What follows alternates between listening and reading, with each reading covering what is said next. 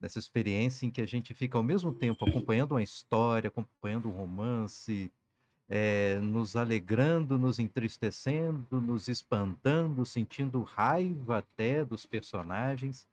Mas enquanto a gente lê, a gente vai descobrindo um monte de coisa sobre nós mesmos, né? Nós vamos não só lendo com Clóvis, mas pensando com Clóvis. Começa agora mais um Lendo com o Clóvis.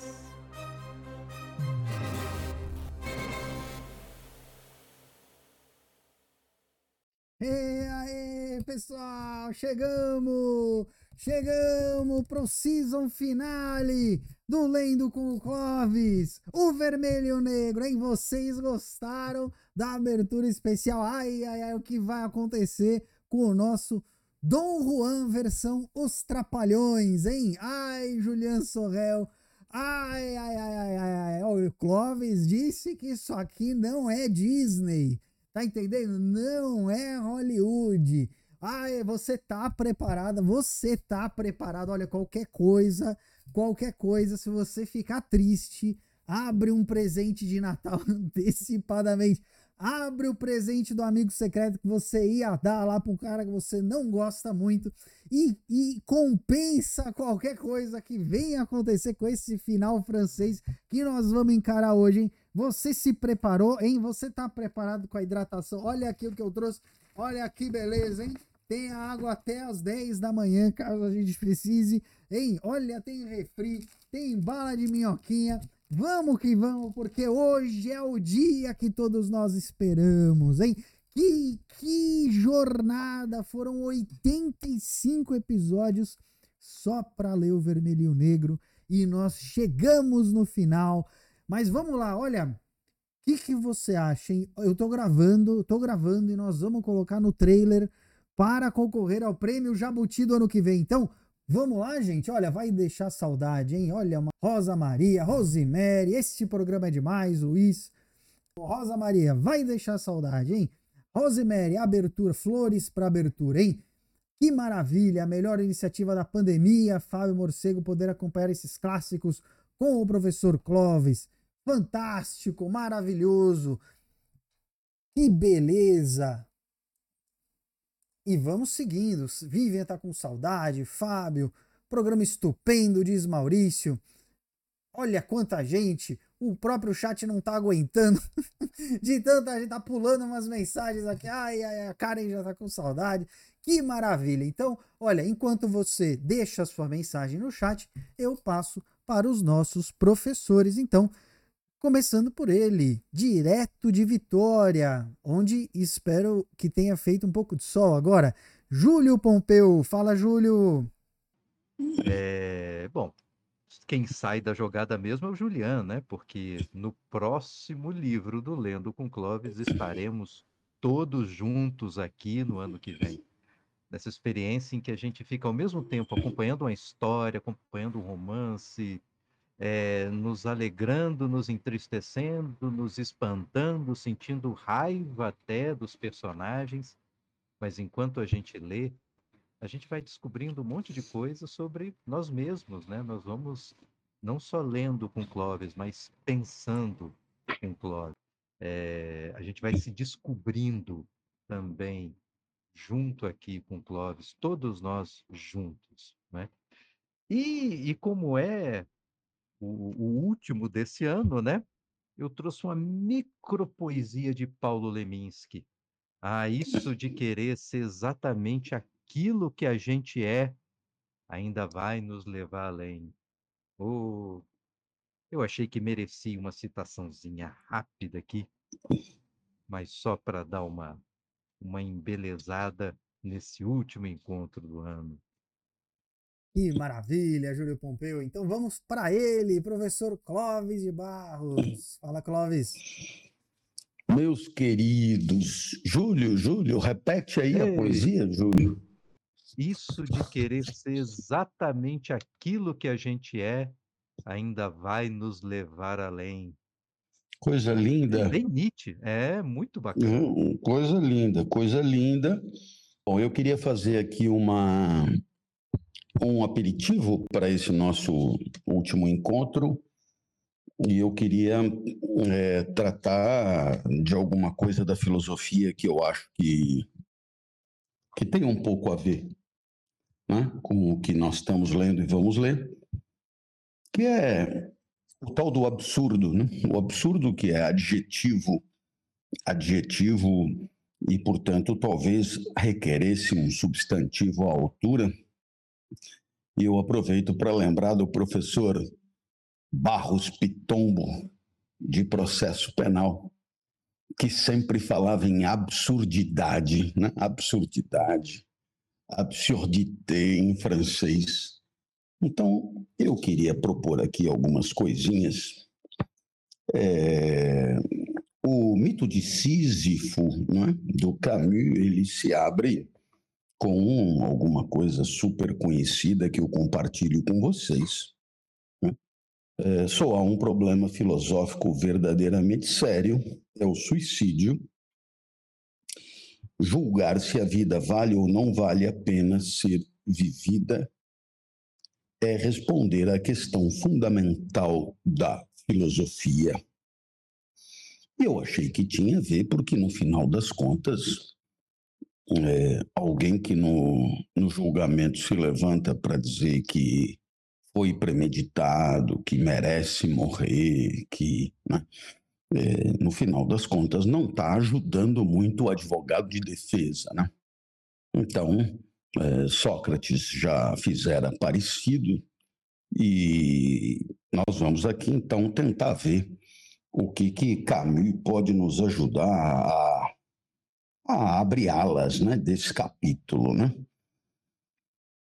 É, eu penso que essa frase sobre o suicídio, julgar se a vida vale ou não vale a pena ser vivida, é a frase que resume mesmo todo o problema da tal da absurdidade, né? o problema do absurdo. Né? Porque essa frase ela joga na nossa cara, ela escancara, ela, ela evidencia né? A radicalidade, a brutalidade né?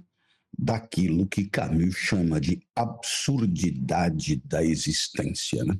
o absurdo da existência. Então, de fato, não tem uma maneira de, de escancarar, de, de arregaçar, de, de ulular, né? no sentido de gritar mesmo a brutalidade da questão do absurdo. Né? Ah, quando a gente pensa em absurdo, a gente pensa numa coisa que não faz sentido, né?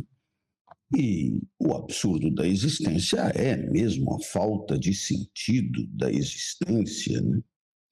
É, diante desse absurdo surge logo para nós uma questão óbvia, né? É, viver para quê? Hein? É, é, a, a, maneira como Camus propõe é a quoi bon vivre, né? A que bom viver, né? Ou seja, é, a, que, a que coisa nobre a vida poderia se dirigir, né? A quoi bon vivre, né? Se o mundo é absurdo, se a existência humana é absurda, e a opção do suicídio parece inevitável. Né? Tudo isso tem que ser levado em conta com muita seriedade, a menos que a filosofia seja para nós uma questão de decoração interior do espírito. Né? A menos que a filosofia seja mesmo, seja mesmo alguma coisa para parecer mais inteligente. É, uma espécie de é, cosmética espiritual, né? Como diria o próprio Pondé, né? para se fazer de inteligentinho, né? como ele gosta de dizer. Né? É... Essa questão do absurdo, ela suscita muita celeuma, antes de mais nada, porque ela toca em verdades primeiras, né? é, verdades primeiras a respeito da vida, né? a respeito da existência. Portanto, está longe de ser uma questão de, de pensamento, está tá longe de ser um, um sistema de pensamento, está longe de ser alguma coisa descolada da vida, pelo contrário, né? nada nada na filosofia pode ser mais grudado na vida de, de carne e osso de cada um do que a questão do absurdo existencial. Nada. Aliás, se não for para colar na vida de carne e osso de cada um, realmente é um absurdo falar do absurdo. Né? É, é uma cretinice completa. Né?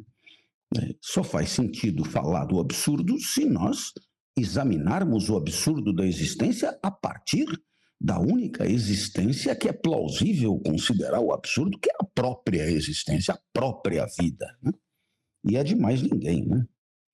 E isso, claro, tem a ver com a raiz da nossa condição, tem a ver com a profundidade maior do nosso ser.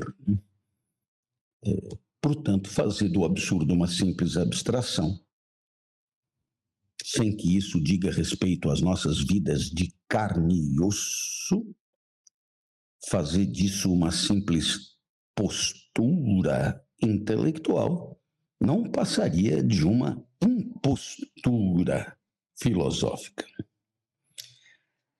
Portanto, o absurdo é uma experiência da qual não se pode sair inalterado, da qual não se pode sair é, sem sulcos profundos, sem modificação significativa né, de si mesmo. Né? Então, se Camus coloca a questão do suicídio antes mesmo de definir o absurdo, né? ele abre o mito de Sísifo antes mesmo de falar o que é o absurdo, ele já se pergunta né, se a vida vale ou não vale a pena ser vivida, se o suicídio é plausível ou não é plausível.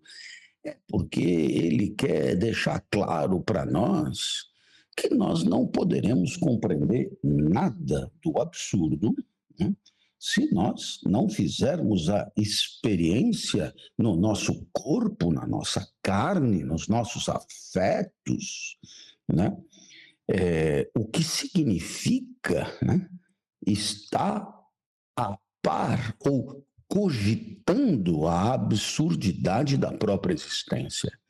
Em outras palavras, o absurdo compreende todas as afetações, todas as emoções que essa ideia produz sobre nós. Né? Não há como higienizar a emoção das ideias que é, é, lhe dão causa. Né? Não há como higienizar. O absurdo é pensamento e é terror existencial e é, é sofrimento existencial, tudo, tudo junto. Né? Não podemos compreender o absurdo se não tivermos feito, portanto, a experiência do que significa para nós o fato de cogitar sobre a absurdidade da existência, com todas as emoções que lhe são correlatas. Resumindo a história, poderíamos dizer que se perguntar sobre o absurdo é se perguntar sobre a questão dos valores da própria vida. Hum, dos valores da própria vida. Eu fico muito à vontade, porque porque ganho a vida falando disso. ganho a vida. Né? Quer dizer, se, é, poderia, se, o, se, se, a questão do sentido da vida fosse só uma questão cosmética, uma questão é, é, de identidade pessoal, uma questão de posicionamento social, no meu caso, uma questão de produto à venda, né? não faria o menor sentido. O problema é que ela é inseparável da própria vida. Né? É, eu posso lhes garantir, é insuportável dar uma palestra sobre felicidade estando triste. Bom, é coisa que já me aconteceu zilhões de vezes, como é óbvio. Né? É, essa, esse valor da vida, esse, esse, esse apreço pela vida, esse valor da vida, essa, essa coisa de achar a morte uma desgraça, é, essa coisa de quando alguém morre dizer coitado, puxa vida, coitado, né? É, etc. É, da onde vem isso? Né? É, o que faz com que a gente é, atribua à existência tanto valor? Hum? Por que damos, na verdade, tanta importância à nossa própria vida e à vida dos que estão por perto? Né? E, naturalmente, eh, o que a gente pode deduzir do que a filosofia do absurdo nos propõe é que há, digamos, duas perspectivas para tratar da mesma resposta. Né? Uma perspectiva que é de ordem cultural, é, claramente cultural, no sentido de que a gente atribui valor à vida é, por conta das religiões, né? por conta dos sistemas morais, dos sistemas jurídicos. Né?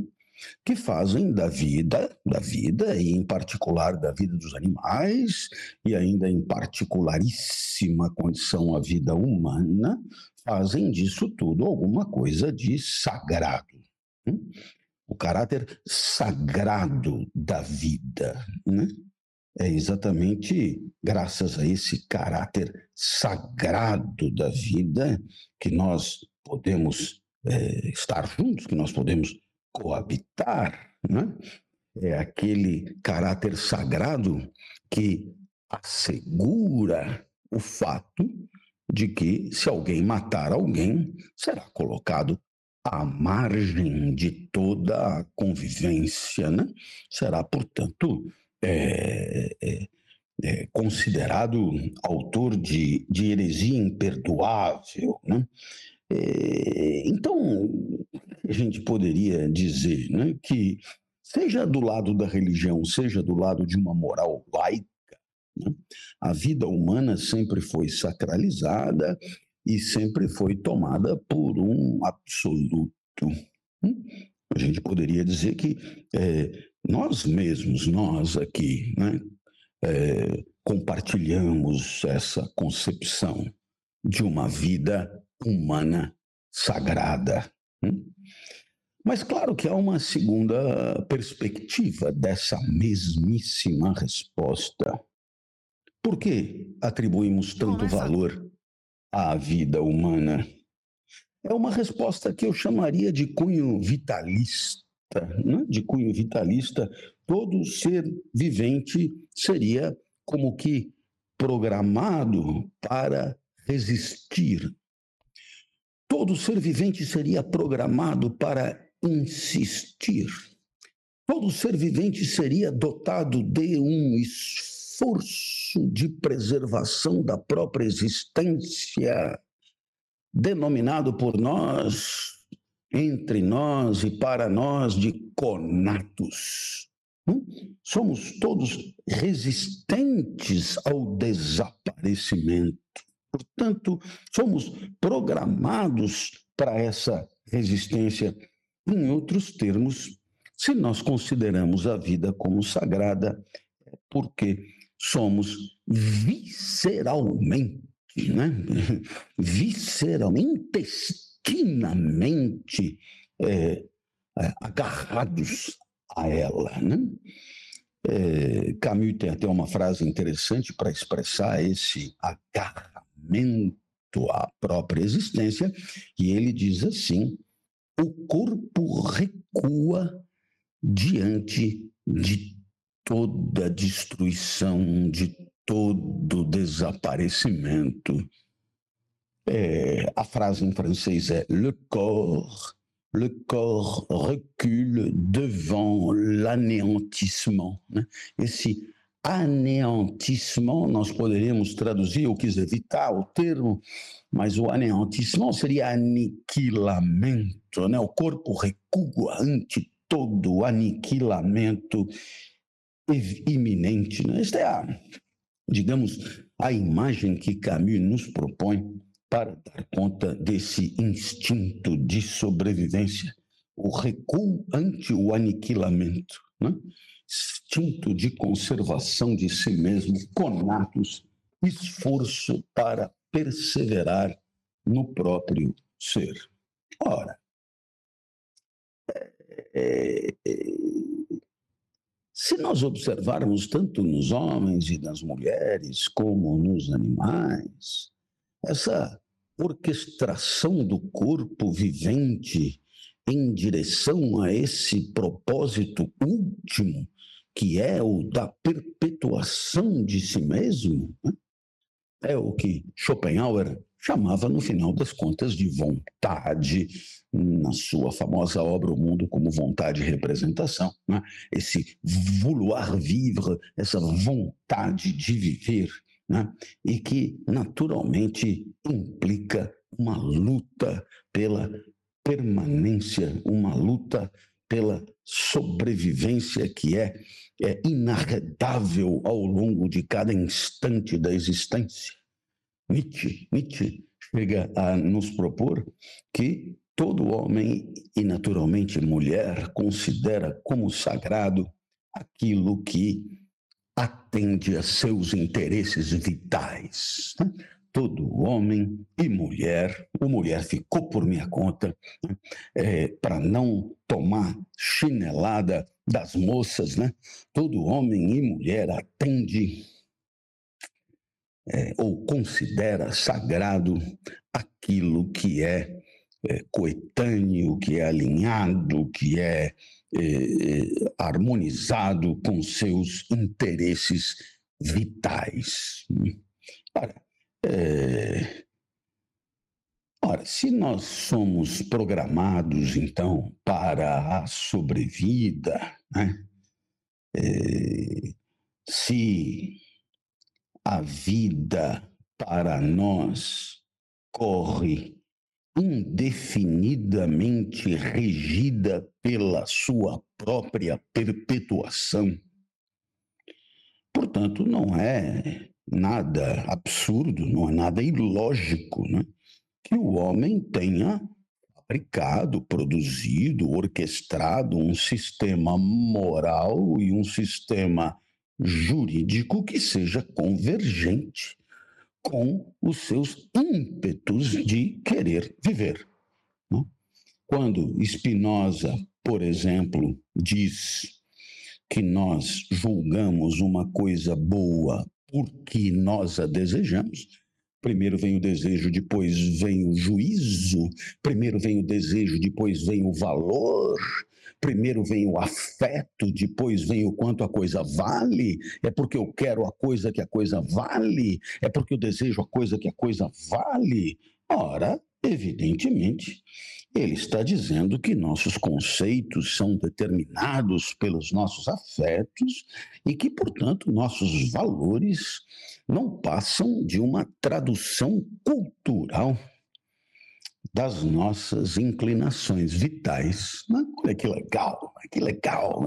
O que é o valor, no final das contas, se não é a nossa inclinação mais visceral. Né? Como que eu poderia de, chamar de bom aquilo que me causa repugnância? Né? Como que eu poderia chamar de ruim aquilo que me causa atração? Né?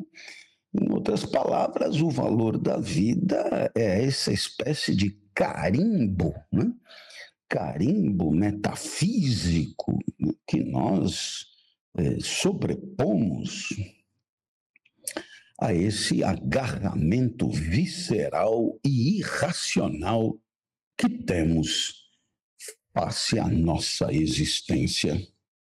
Então, naturalmente, que aqui nós temos um ponto do absurdo muito bacana, muito legal, que manifesta esse absurdo, que é a impossibilidade de estabelecermos racionalmente o valor da vida. Né?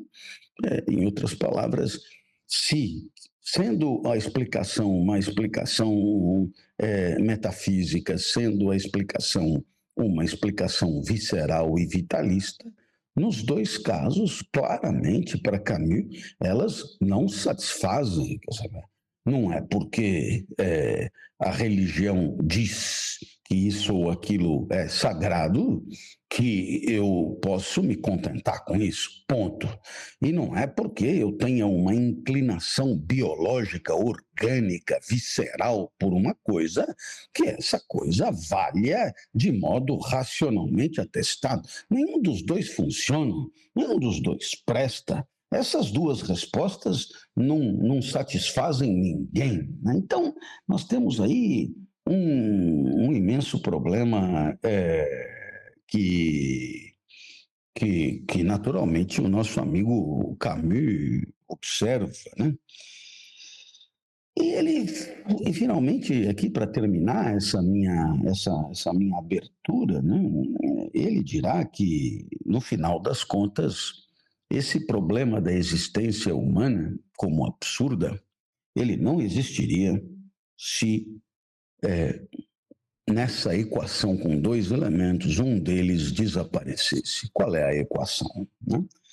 A, primeira, o primeiro dado da equação é o seguinte: o homem é um ser consciente. E o segundo dado da equação é: o homem é um ser mortal. E, eu, eu sei, é, é, é, e aí, rapidamente você percebe, não há o absurdo na vida do javali, porque o javali não tem consciência da sua finitude, não tem consciência da sua. E se ele, é, em algum por alguma razão, percebe que está na iminência de morrer, ele vai reagir instintivamente é, para evitar a própria morte, mas isso nada tem a ver com a angústia de que estamos falando. Porque a angústia de que estamos falando pressupõe a consciência da finitude, a consciência da mortalidade. E é aí que é o problema. O homem é consciente, a mulher também é consciente. O homem e a mulher são mortais, e esses dois dados da equação, eles são problemáticos. Eles produzem faísca eles produzem faísca. Né? Eu diria que eles são os dois ingredientes de base do bolo da absurdidade existencial. Né? É, bom, o homem é um ser consciente. Né?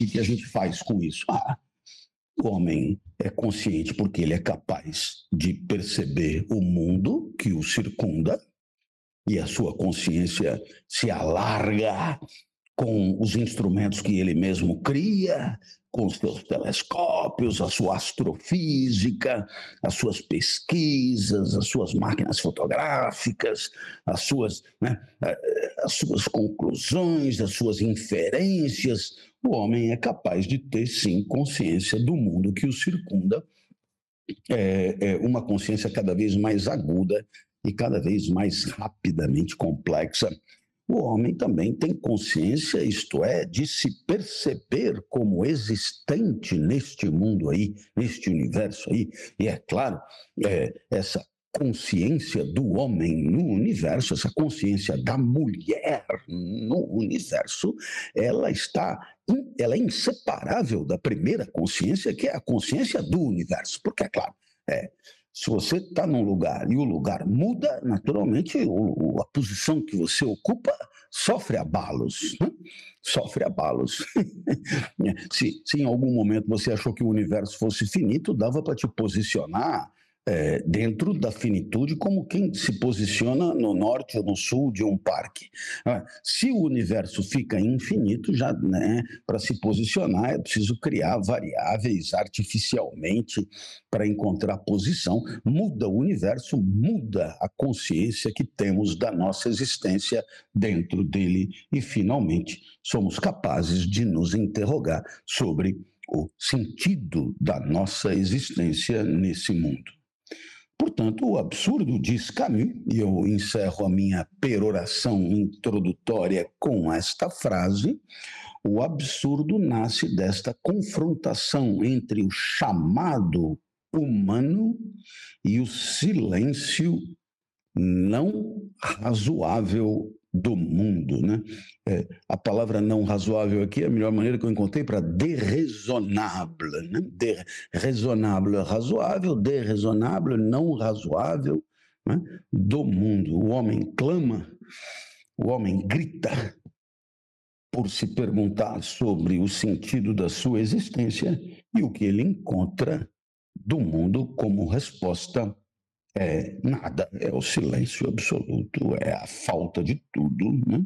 Esse chamado lançado ao mundo pelo homem e pela mulher para tentar obter as respostas de que precisa sobre o sentido da sua existência, essa necessidade de obter as respostas é o resultado direto de uma consciência atrapalhada, dilacerada, devastada, angustiada diante de uma vida que é absurda, de uma existência que é absurda e que, portanto, não tem sentido nenhum. Se os animais, não tendo consciência, eles simplesmente vivem, a morte não é para eles um objeto de consciência, a morte não é para eles causa de angústia, é o que acontece com o gato Epaminondas, que simplesmente vive, a finitude não integra as suas preocupações existenciais e, portanto, viva o gato Epaminondas superior a qualquer humano, como qualquer outro animal o é. Eita, meus queridos, era uma...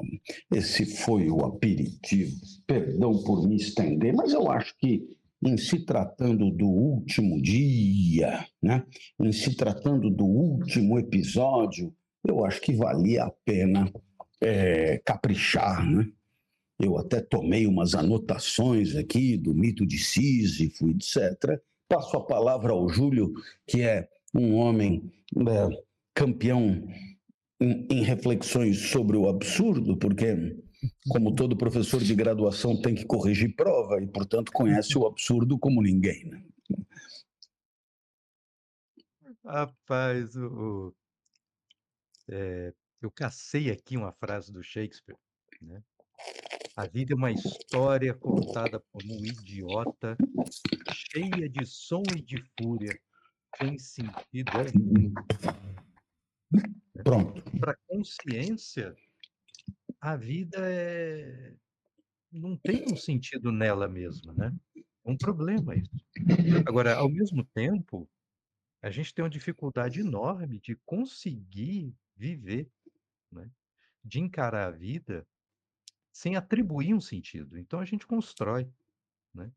Nós construímos sentidos para a existência, às vezes no sagrado, às vezes no outro, às vezes numa meta existencial, às vezes numa crença biológica, enfim, a gente vai construindo, né? Mas como são construções, como são atos de um intelecto que tenta dar sentido a esse a esse amontoado de imagens, som, fúria, movimento, é precário, né?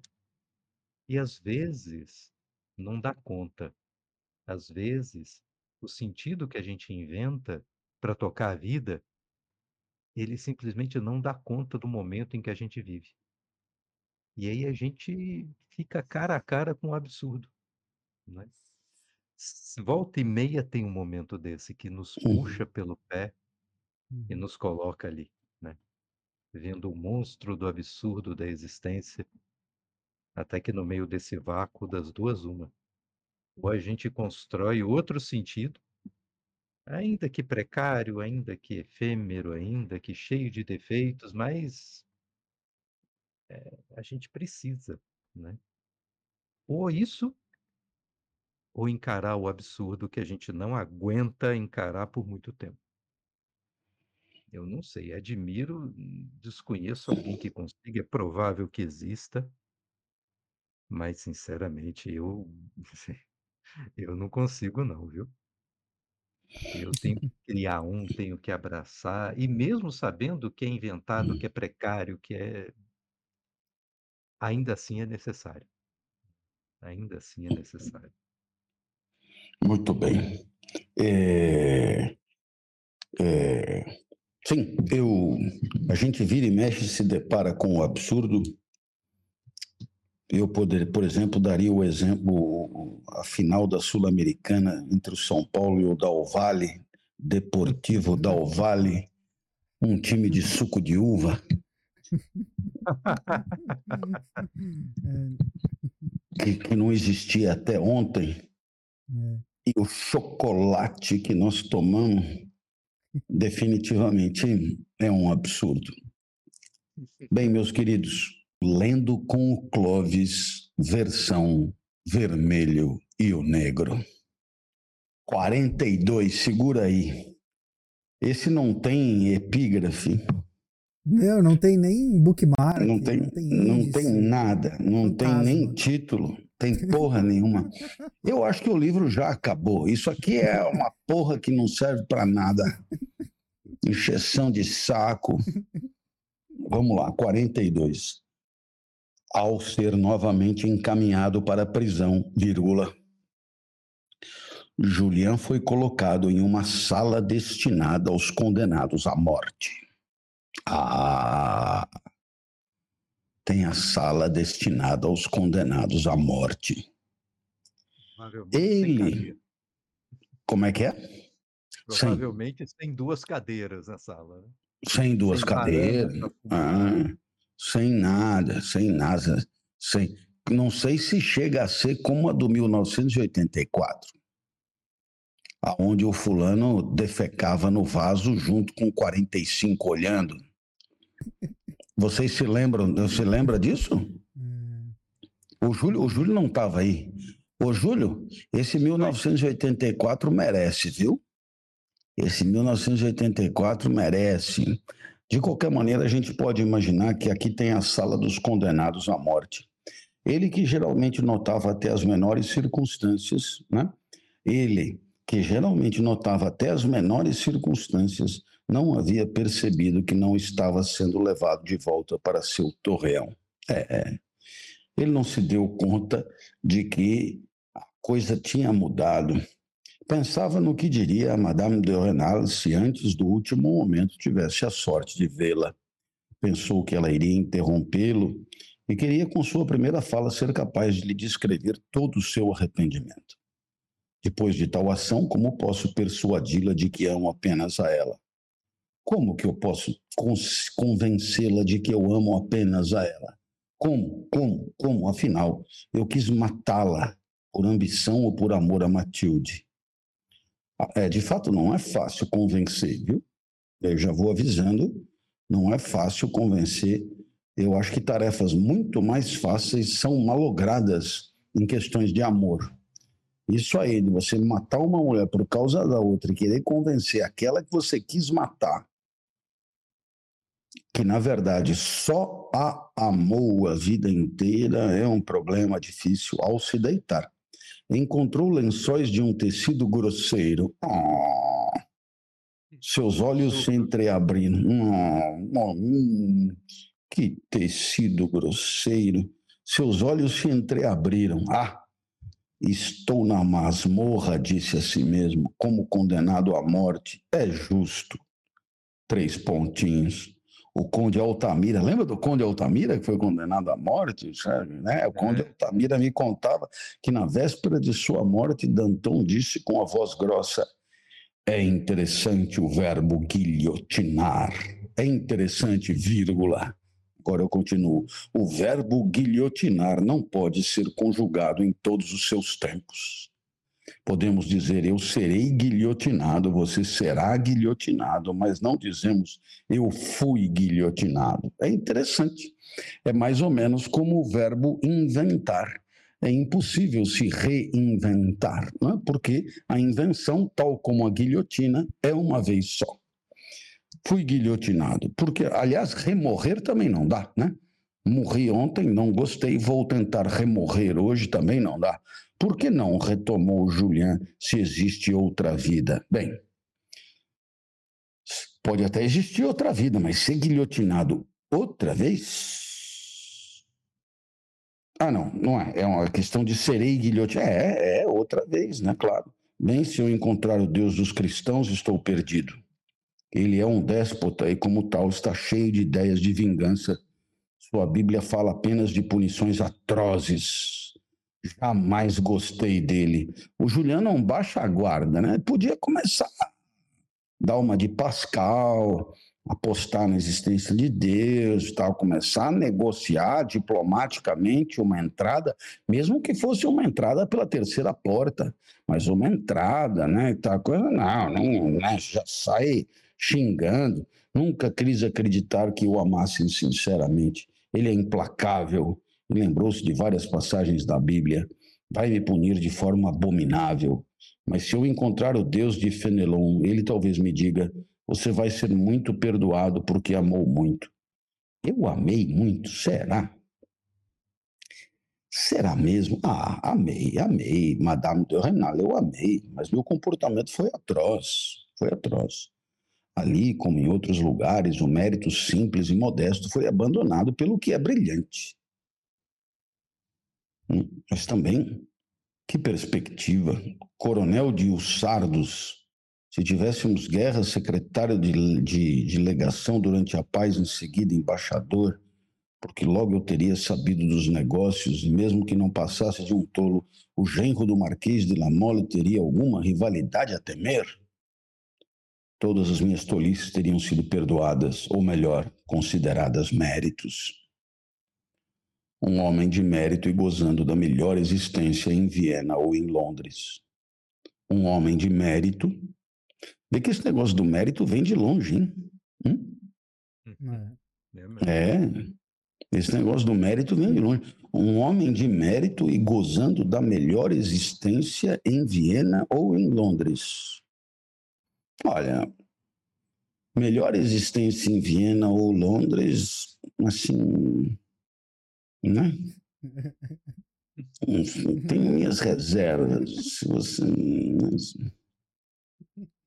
Viena é, é berço de gente truculenta e Londres não é meteorologicamente apetecível, mas se o sujeito me falasse, gozando da melhor existência, sei lá, em Cancún, no Sudeste, Tailândia, mas em Viena ou Londres, não. Não exatamente, senhor. Guilhotinado em três dias. Julian riu com vontade desse gracejo de seu espírito. Na verdade, o homem tem dois seres dentro de si, ele ponderou. Quem diabos estava se ocupando com essa reflexão maligna? Pois bem, sim, meu amigo. Quilhotinado em três dias, respondeu ao interruptor. O Monsieur de Cholan dividirá o aluguel de uma janela com o abade Maslon. Bem, pelo preço do aluguel dessa janela, qual das duas dignas personagens roubará a outra? essa passagem do Venceslas de Rotrou voltou-lhe de subitamente. Ladislau. É legal o nome Ladislau, não é? Muito legal. Muito. Porque o cara que chama Ladislau, ele tem todas as condições de fazer versinho com rimas bem favoráveis a ele. Já parou para pensar? pois é.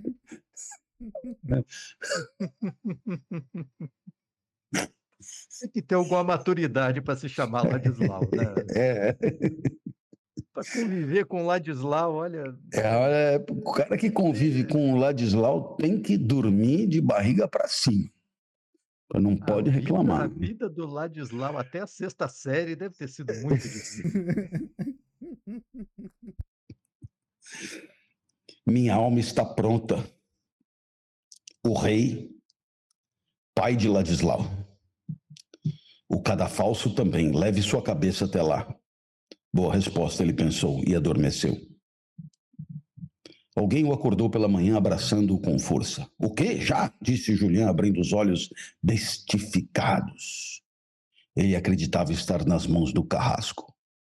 Quem era? Quem era? Quem? Quem? Quem? Raimundo Nonato. Era Raimundo Nonato. Era Matilde com TH. Felizmente ela não me entendeu. Esta reflexão devolveu-lhe toda a compostura. Descobriu que Matilde tinha mudado como se estivesse doente havia seis meses. Estava realmente irreconhecível. Aquele infame friler me traiu, disse-lhe ela, torcendo as mãos. A fúria a impedia de chorar. Eu não estava belo ontem quando tomei a palavra, respondeu Julián. Improvisei e pela primeira vez na vida. É verdade que é de se temer que também seja a última. Nesse momento, Julián atingia a personagem de Matilde com toda a frieza de um pianista habilidoso que toca seu instrumento. Sinto falta da vantagem de um nascimento ilustre, é verdade, acrescentou. Mas a grande alma de Matilde levou seu amante a ele. A grande alma de Matilde elevou o seu amante Julian a ele, quer dizer, ao nascimento ilustre. Acha que Bonifácio de la Mole foi melhor na frente de seus juízes? Hum? Hum? Diz, diz, diz. Matilde, naquele dia, estava terna, sem afetação, como uma pobre jovem que mora em um quinto andar. Né? Quinto andar sem elevador. É o, é o, é o 5D, sem elevador. Mas ela não conseguiu obter dele palavras mais simples. Ele estava com a macaca, retribuindo sem saber o tormento que ela frequentemente lhe infligira. Não conhecemos as nascentes do Nilo, Julian disse a si mesmo.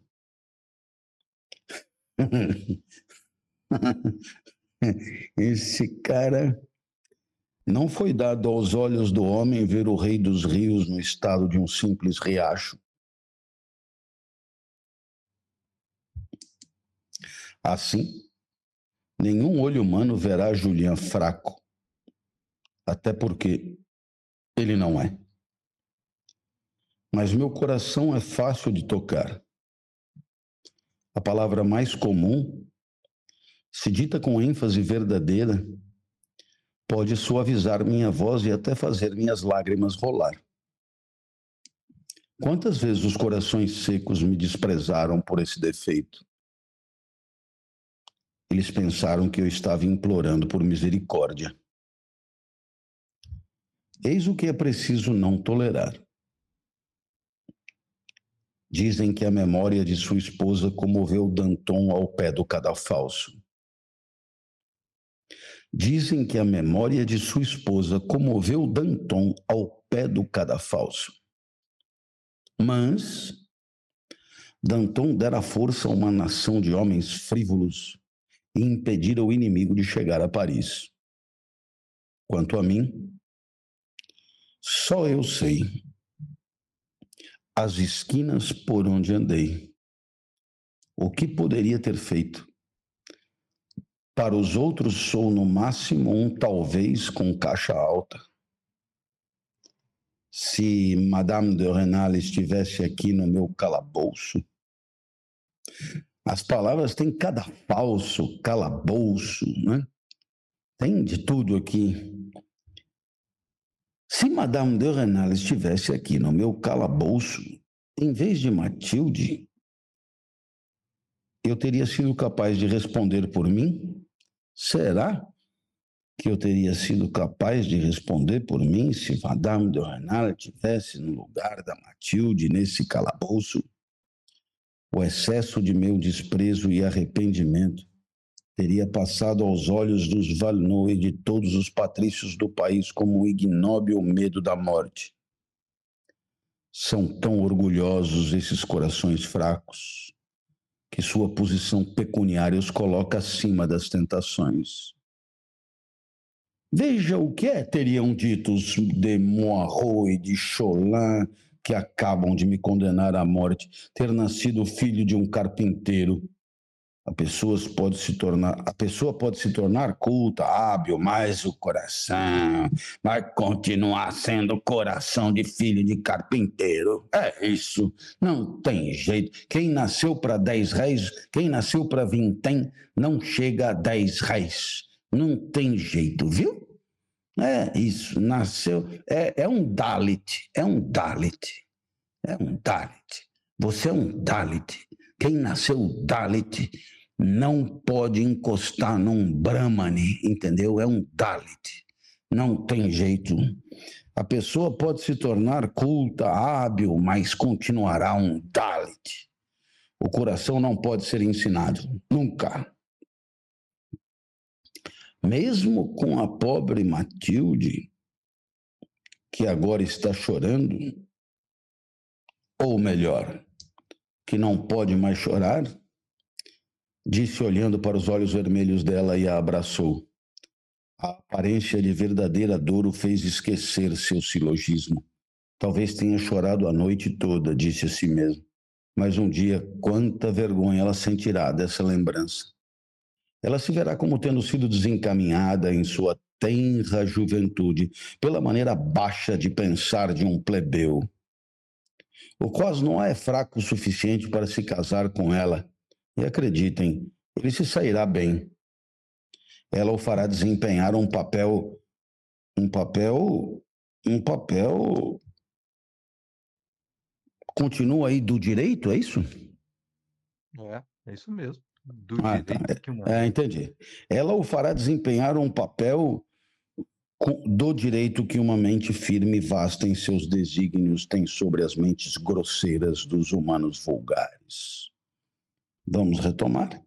Ela o fará desempenhar um papel do direito que uma mente firme e vasta em seus desígnios tem sobre as mentes grosseiras dos humanos vulgares. E essa agora, isso é engraçado. Como tenho de morrer, todos os versos que já conheci na vida voltam à minha memória. Será um sinal de decadência? Matilde repetiu para ele em tom de voz apagado. Ele está lá, na sala ao lado. Finalmente, Julinho prestou atenção a essas palavras. Sua voz está fraca. Ele pensou, mas toda aquela altivez ainda surge em sua entonação. Abaixa a voz para não ficar com raiva. E quem está aí? Ele disse suavemente. O advogado, para que assine seu recurso. Não vou apelar. Como assim? Não vai apelar? Como assim? Ela disse, levantando-se, os olhos brilhando de raiva. Por quê? Diga, por favor. Porque neste momento sinto a coragem de morrer sem fazer com que as pessoas riam demais à minha custa.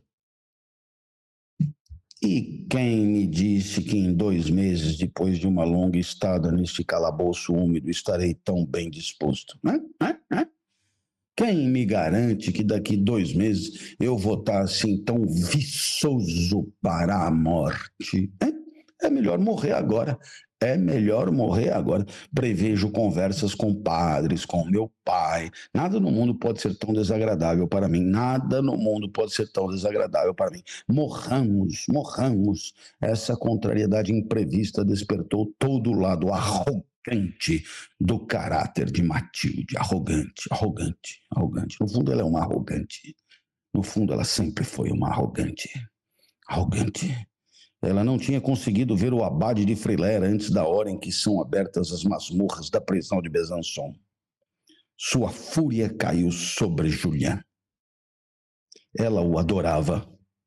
E por um bom quarto de hora ele redescobriu em suas imprecações contra o caráter dele, em suas lamentações por tê-lo amado, toda aquela alma altiva que antes o oprimia de insultos tão pungentes na biblioteca da mansão dela. Quem sabe agora ele começa a gostar dela de novo, hein? Ainda dá tempo de trocar de lado umas três ou quatro vezes, hein?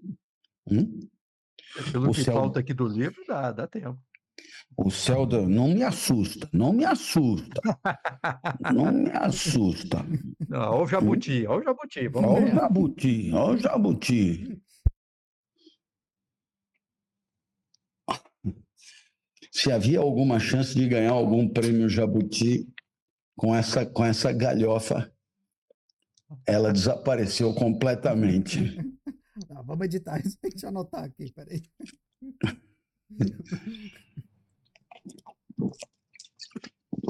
E tome Seven Up. O céu devia à glória de sua raça tê-la feito nascer homem, disse ele. O céu devia à glória de sua raça tê-la feito nascer homem, disse ele. Entendi muito bem, não? O que, que ele quis dizer com isso? Entendi nada. O que quer dizer? Como assim a raça? É, o céu devia à glória de sua raça tê-la feito nascer homem. Quer dizer, se ela tivesse nascido homem, isso teria mais, seria mais glorioso para a raça tipo espécie humana, é isso? Não, é do tipo assim, é, ela vem de uma, uma raça gloriosa, né? E o céu Hum. deve, né? A glória dessa raça, né? Tá devendo, devia ter feito ela nascer homem, né? Por uma dívida, porque aí sim ela teria honrado a glória da raça, teria conseguido atingir Hum. posições que honrassem a glória da raça. A raça aqui é, Nobreza. é, a, é a nobreza. é. Quer dizer que sendo homem, você honra melhor a raça. É, é isso que ele está dizendo aí. É. Incrível como eu tenho rigorosamente a impressão oposta. né?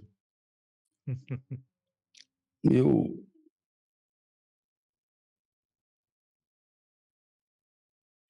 eu não sei porquê, mas assim, olhando para homens e mulheres, eu vejo nas mulheres uma superioridade tão absurda, tão grotesca.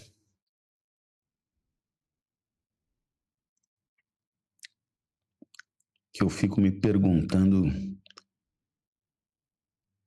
como é que a humanidade pode ter levado a cabo um sistema de dominação tão nefasto como foi a dominação masculina. E o que é mais incrível, das menos das menos condenadas, né? das menos destacadas, das menos né? Mais longeva. mais longeva, exatamente, exatamente, né? Mais antiga, exatamente, mais antiga. Pô, mas assim, desde desde sempre, né? Incrível, realmente.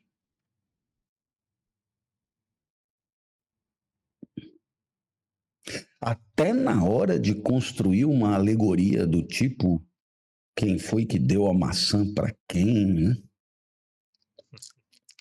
Quem foi que fez pecar, né? É, do começo ao fim é a história de uma barbaridade, né?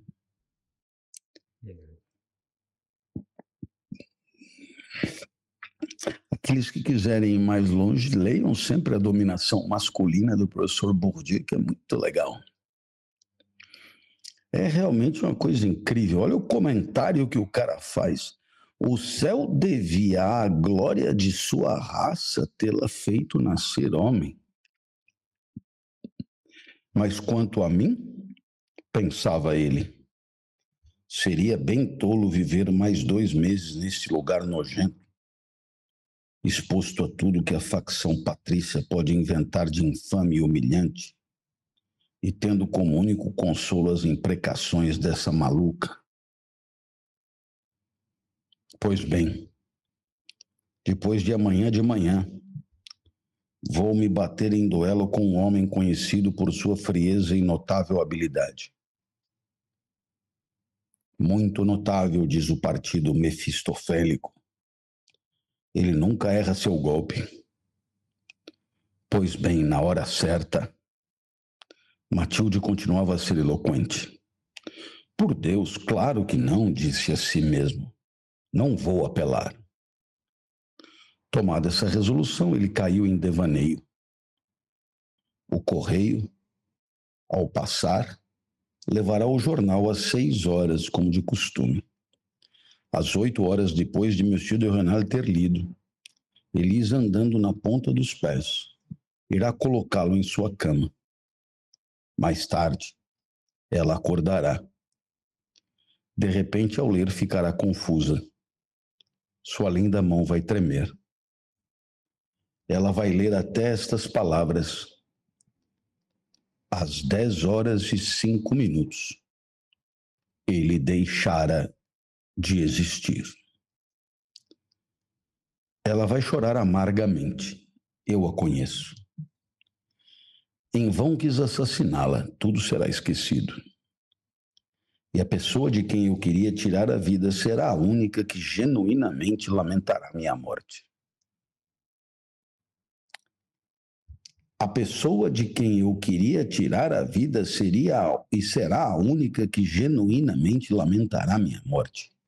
Ah, esta é uma antítese, pensou, e durante um bom quarto de hora em que a cena de Matilde continuou para ele, pensou apenas em Madame de Renal. Apesar de si mesmo, embora sempre respondendo ao que Matilde lhe dizia, ele não conseguia separar sua alma da lembrança do quarto de dormir de Verrières. Podia ver a Gazeta de Besançon na colcha de tafetá cor de laranja. Viu aquela mão tão branca agarrando-a com um movimento convulsivo. Viu Madame de Renal chorando. Ele seguiu o caminho de cada lágrima naquele rosto encantador.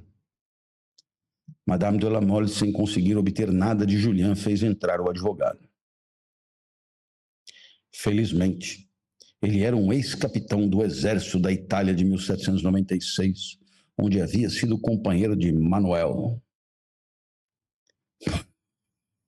Manuel.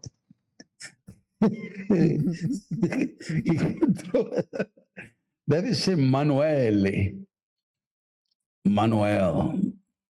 Muito gente boa, Manuel. Grande Manuel. Fiz, o, o, Bezerra, o Bezerra da Silva fez até uma canção para ele. Não disse isso, que malandro é malandro e Manuel é Manuel. Por formalidade, opôs-se à resolução do condenado. Por formalidade, opôs-se à resolução do condenado. Quer dizer, o cara que entrou, que era do ex-capitão do exército da Itália, onde tinha sido companheiro do Manuel, é um... ele, ele, por formalidade, se opôs como que dizendo, ô, oh, apela aí, né? Já estamos aqui mesmo, apela aí e tal, mas foda-se, quer morrer, morre, porra. Julian, querendo tratá-lo com apreço, explicou-lhe todos os seus motivos. Bem, Podemos pensar, como você disse, por fim, o senhor Félix Vanu. Este era o nome do advogado. Esse que tinha sido colega do Manuel na Itália. Né? Mas você tem três dias inteiros para apelar. E é meu dever voltar todos os dias. Se um vulcão se abrisse sobre a prisão daqui a dois meses, você seria salvo. Você pode morrer de doença disse ele olhando para Julian.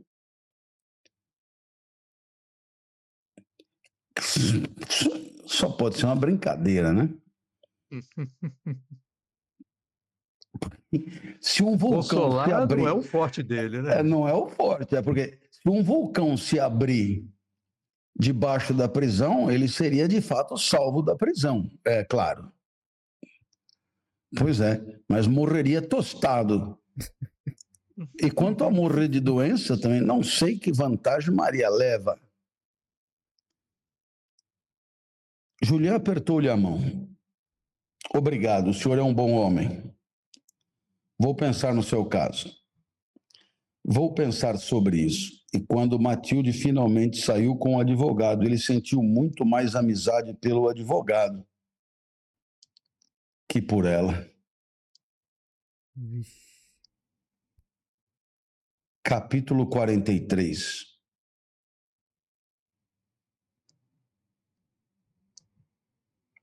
Vamos em frente? Vamos.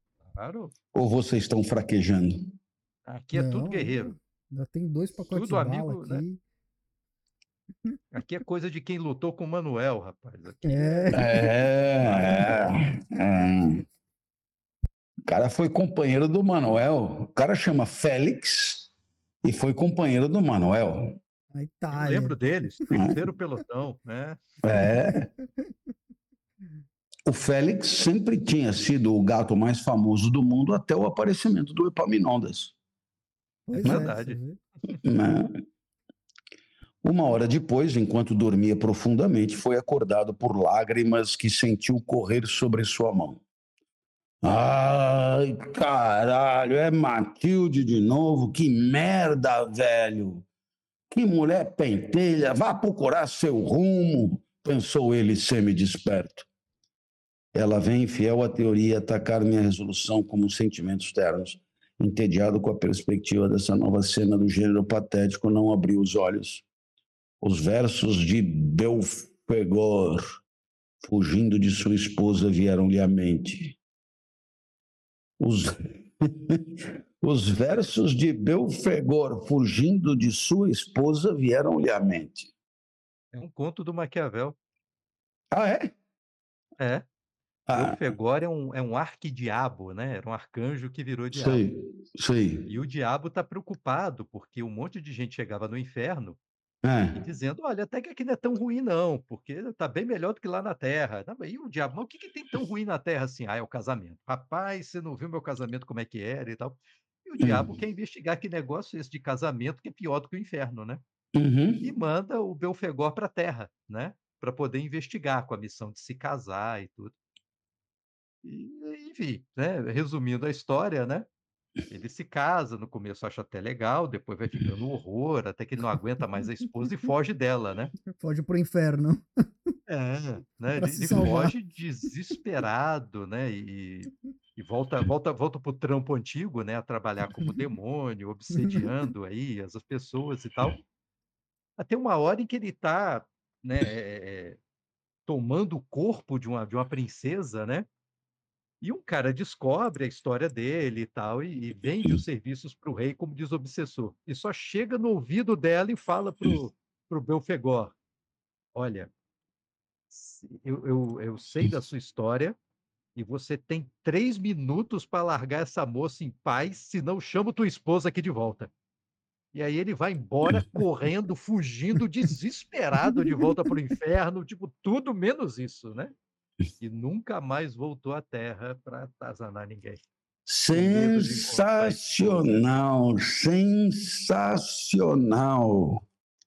Os versos de Belfegor. Sensacional. Julian se sentia em relação a Matilde como Belfegor em relação à esposa. É muito chocante, não é não? Hum, não. Muito doido. É muito chocante, né? Ele ouviu um suspiro singular. Um suspiro singular significa o quê? Um No caso suspiro dele, tá mais diferente, né? é diferente, é singular, Né? quer dizer, não são quatro suspiros em coro. É um, né, é, é um suspiro que ele não tinha ouvido antes, né? Singular em relação a outros suspiros, né? Talvez singular em relação a Matilde, no final das contas. Uhum. Ele abriu os olhos. Quem era? Quem era? Quem era? Quem era? Quem era? Madame de Renal, meu amigo. Madame de Renal foi ao calabouço. Agora o homem se caga todo. Ah, eu a vejo de novo antes de morrer. Isto é uma ilusão. Ele gritou, jogando-se aos pés dela. Mas desculpe, senhora, sou apenas um assassino a seus olhos, ele disse instantaneamente, voltando a si. Senhor, venho lhe implorar para apelar, sei que não quer. Seus soluços a sufocavam, não conseguia falar. Digne-se de me perdoar. Se quer que eu o perdoe, ela lhe disse, levantando-se e jogando-se em seus braços. Apele imediatamente sua sentença de morte. Julián a cobriu de beijos. Virá me ver todos os dias durante esses dois meses? Juro para você. Todos os dias, a menos que meu marido me proíba de fazê-lo. Eu, assassino! exclamou Julián. O quê? Você me perdoa? É possível? Ele a abraçou, estava enlouquecido. Ela deu um pequeno grito. Eu não sei o que foi que ele fez para ela dar esse pequeno grito. Abraça daqui, abraça de lá. Não é nada, ela lhe disse. Você me machucou. O seu ombro, gritou Julián, explodindo em lágrimas.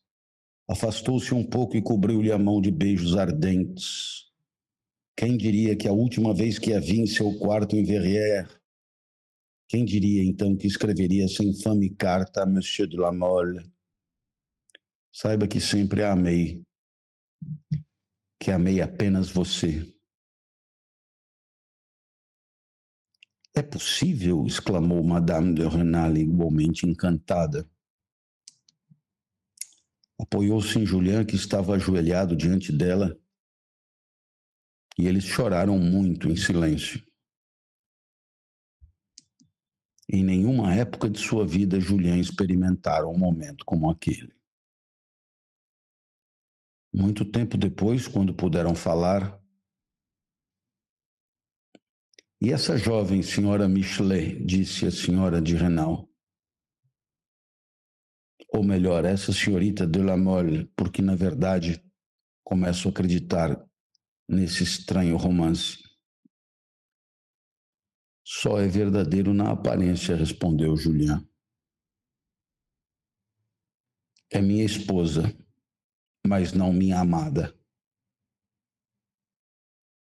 Interrompendo-se um ao outro uma centena de vezes. Eles conseguiram com grande dificuldade dizer um ao outro que não sabiam. A carta escrita a Monsieur de la Mole havia sido feita pelo jovem sacerdote que dirigia a consciência de Madame de Renal e depois copiada por ela. Que horror a religião me fez praticar, ela lhe disse. E ainda suavizei as passagens mais terríveis da carta. Os ímpetos e a felicidade de Julian provaram-lhe quanto a perdoava. Ele nunca tinha estado tão louco de amor. Mesmo assim, me considero piedosa, disse-lhe Madame de Renal enquanto a conversa continuava. Creio sinceramente em Deus. Também creio, e até isso me foi provado, que o crime que estou cometendo é terrível. E a partir do momento em que o vejo, mesmo depois de ter disparado dois tiros de pistola contra mim, e aqui, contra a vontade dela, Juliana cobriu de beijos. Deixe-me, ela continuou. Quero argumentar com você com medo de esquecer. A partir do momento em que o vejo, todos os deveres desaparecem. Nada mais sou que amor por você. Ou melhor, a palavra amor é muito fraca. Sinto por você o que deveria sentir apenas por Deus. Uma mistura de respeito, amor, obediência. Na verdade, não sei o que você me inspira. Se me dissesse para esfaquear o carcereiro, o crime seria cometido antes que eu tivesse pensado nisso. Explique-me isso muito claramente antes de deixá-lo. Quero ver claramente em meu coração. Por que daqui a dois meses vamos nos separar? A propósito, vamos nos separar? Ela lhe disse sorrindo. Retiro minha palavra, gritou Julián, levantando-se. Não vou apelar da sentença de morte se por veneno, faca, pistola, carvão ou qualquer outro meio você buscar dar fim à sua vida. A fisionomia de Madame de Renal mudou repentinamente. A mais aguda ternura deu lugar a um profundo devaneio. E se morrêssemos já, disse ela finalmente. Quem sabe o que encontraremos na próxima vida? Respondeu Julián. Talvez tormentos, talvez nada. Não podemos passar dois meses juntos de uma forma deliciosa. Dois meses são muitos dias. Nunca terei sido tão feliz. Você também nunca terá sido tão feliz? Nunca, repetiu Julián, encantado. E falo com você como falo comigo mesmo. Deus me livre de exagerar. Está me mandando falar assim? disse ela com um sorriso tímido e melancólico. Pois bem, você jura pelo amor que tem por mim que não vai atentar contra sua própria vida por qualquer meio direto ou indireto?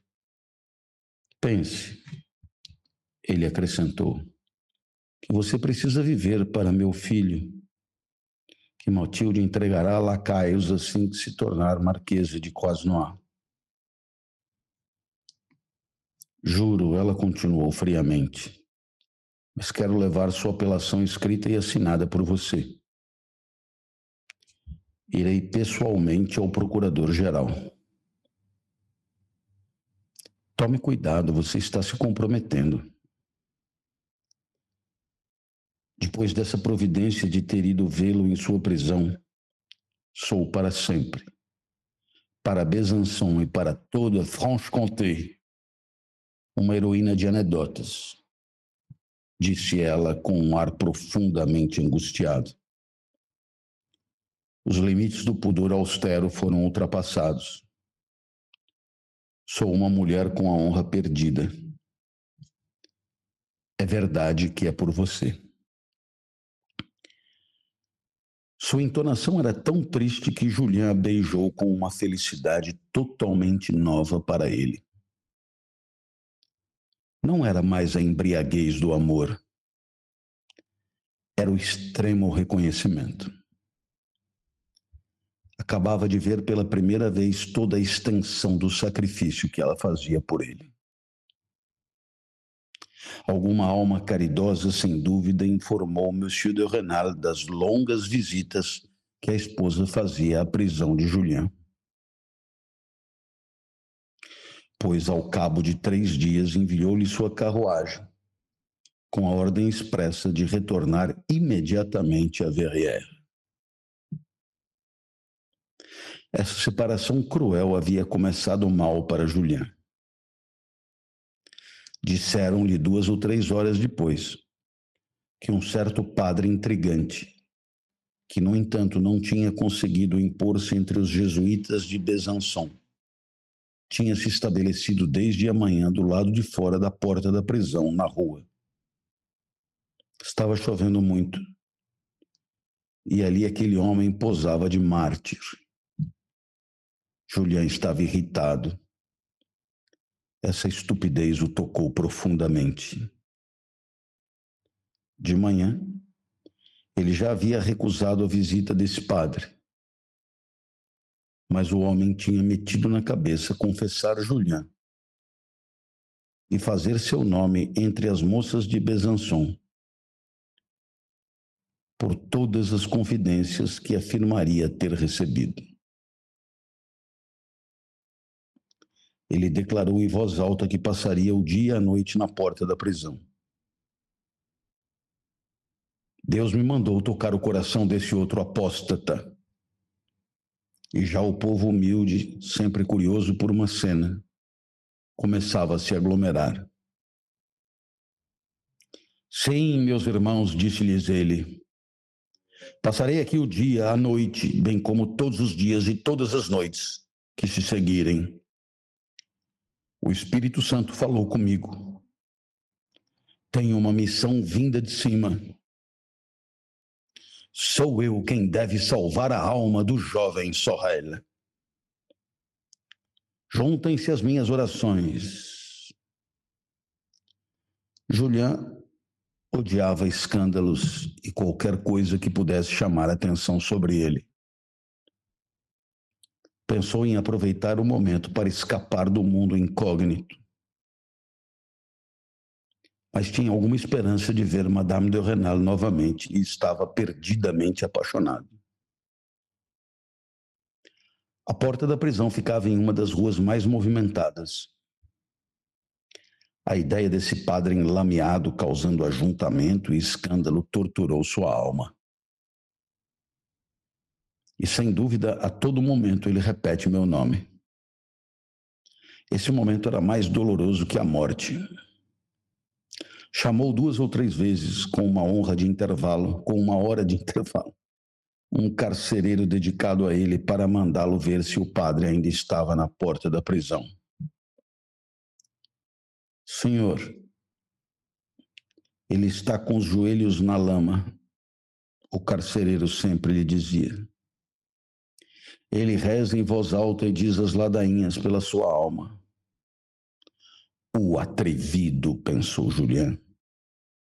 Naquele momento, de fato, ele ouviu um burburinho baixo. Era o povo respondendo às ladainhas. Para coroar sua impaciência, viu o próprio carcereiro mover os lábios enquanto repetia as palavras em latim. Estão começando a dizer, acrescentou o carcereiro, que você deve ter um coração duro para recusar a ajuda desse santo homem. Oh, minha pátria, como você ainda é bárbara, gritou Julián, bêbado de raiva. E continuou seu raciocínio em voz alta, sem pensar na presença do carcereiro. Esse homem quer um artigo no jornal e com certeza o conseguirá. Ah, maldito provinciano. Em Paris eu não estaria sujeito a todos esses aborrecimentos. Ali se tem mais conhecimento sobre charlatanismo. Traga esse maldito sacerdote sagrado, disse ele finalmente ao carcereiro. E o suor escorria em grandes jorros por sua testa. O carcereiro fez o sinal da cruz e saiu com alegria. Esse santo sacerdote era horrivelmente feio. Estava ainda mais enlameado. A chuva fria que caía aumentava a escuridão e a umidade do calabouço. O padre quis abraçar Julián e começou a se enternecer ao falar com ele. A mais baixa hipocrisia era óbvia demais. Julian nunca tinha estado tão zangado em sua vida.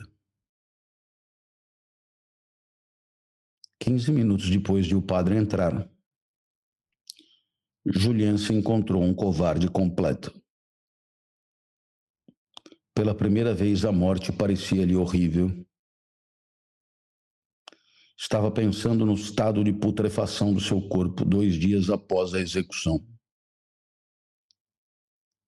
ia se trair por algum sinal de fraqueza ou lançar-se sobre o padre e estrangulá-lo com sua corrente.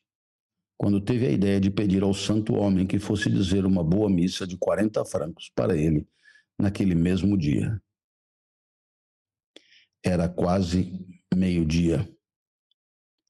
O padre foi embora. Assim que ele saiu, Julian chorou muito e chorou por morrer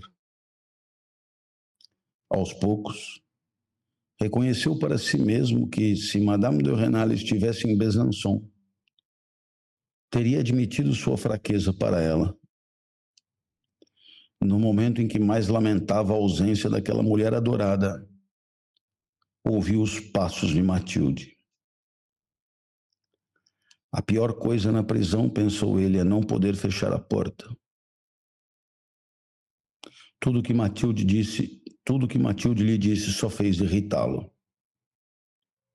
Contou-lhe que, no dia do julgamento, Monsieur de tendo no bolso sua nomeação para prefeito, ousara zombar de Monsieur de Frilair e dar-se o prazer de condená-lo à morte. Que ideia teve seu amigo, acaba de me dizer Monsieur de Frilair, de ele despertar e atacar a mesquinha vaidade dessa aristocracia burguesa. Por que falar de casta? Ele lhes indicou o que deveriam fazer em seu interesse político. Esses idiotas não pensavam nisso e estavam prontos para chorar. Esse interesse de casta veio mascarar a seus olhos o horror de condenar à morte. Deve-se admitir que Monsieur Sorel é bem novo no mundo dos negócios. Se não conseguirmos salvá-lo com o recurso ao perdão, sua morte será uma espécie de suicídio. Matilde não podia contar a Julião que ainda não suspeitava. Era que o abade Friler, vendo Julião perdido, julgava útil para sua ambição aspirar a ser seu sucessor. Quase fora de si devido à raiva impotente e à contrariedade. Vá ouvir uma missa para mim, disse a Matilde. E permita-me um momento de paz. Matilde, já com muito ciúme das visitas de Madame de Renal, e que acabara de saber de sua partida.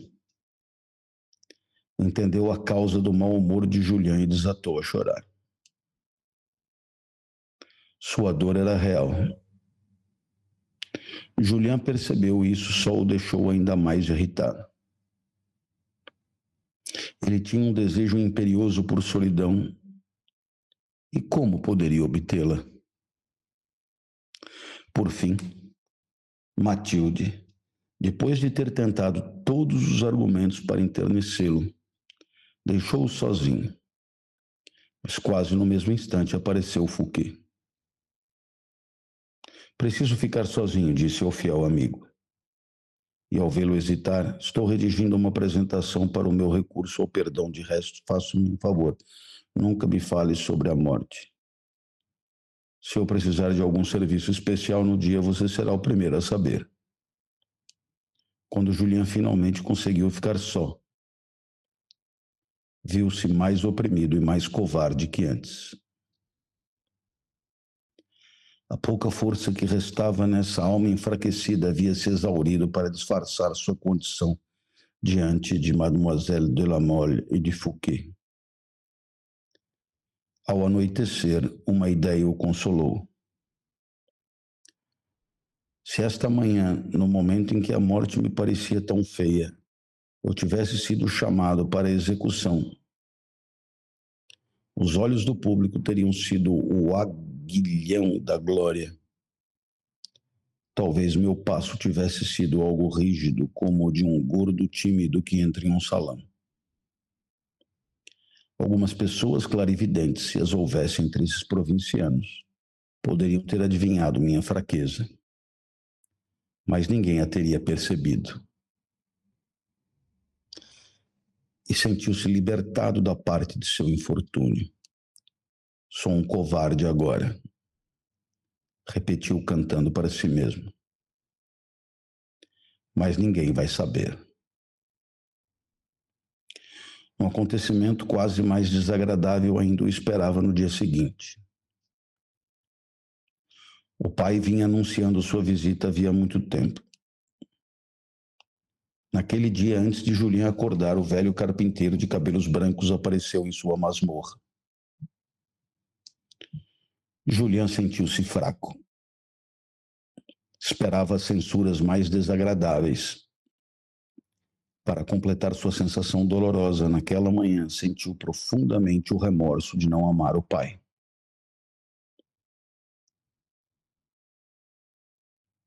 O acaso nos colocou próximos um do outro na terra, disse a si mesmo, enquanto o carcereiro arrumava um pouco a masmorra. E nós nos causamos quase o mesmo de danos possível. Ele vem no momento da minha morte para me dar o último golpe. As severas reprovações do velho começaram assim que eles ficaram sem testemunhas. Julian não conseguiu conter as lágrimas. Que fraqueza indigna, disse a si mesmo com raiva. Ele irá a todos os lugares exagerar minha falta de coragem. Que triunfo para os Valnot e para todos os réis hipócritas que reinam em Verrières. São muito grandes na França, combinam todas as vantagens sociais.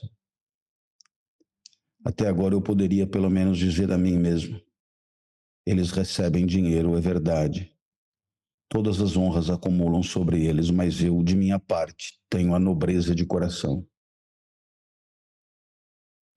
E aqui está uma testemunha em quem todos vão acreditar e que vai atestar para toda Verrières, e exagerando que fui fraco perante a morte.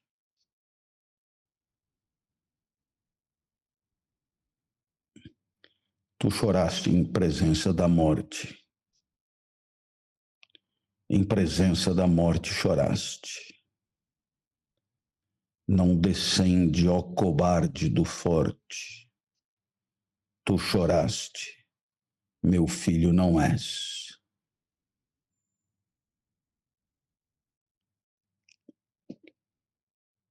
Alguém sabe? Hein? Não. Não? Por um momento ah. eu pensei que ah. tinha pulado umas páginas. Isso é uma poesia.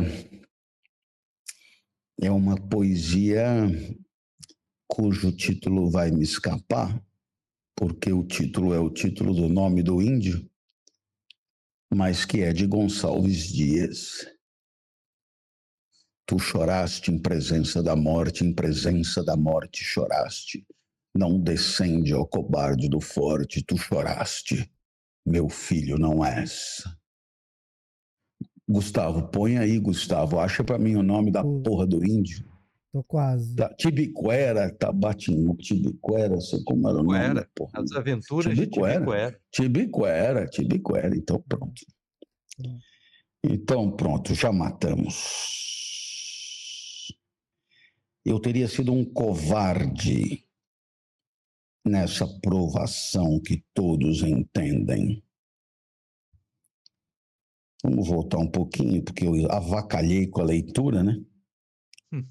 e aqui está uma testemunha em quem todos vão acreditar.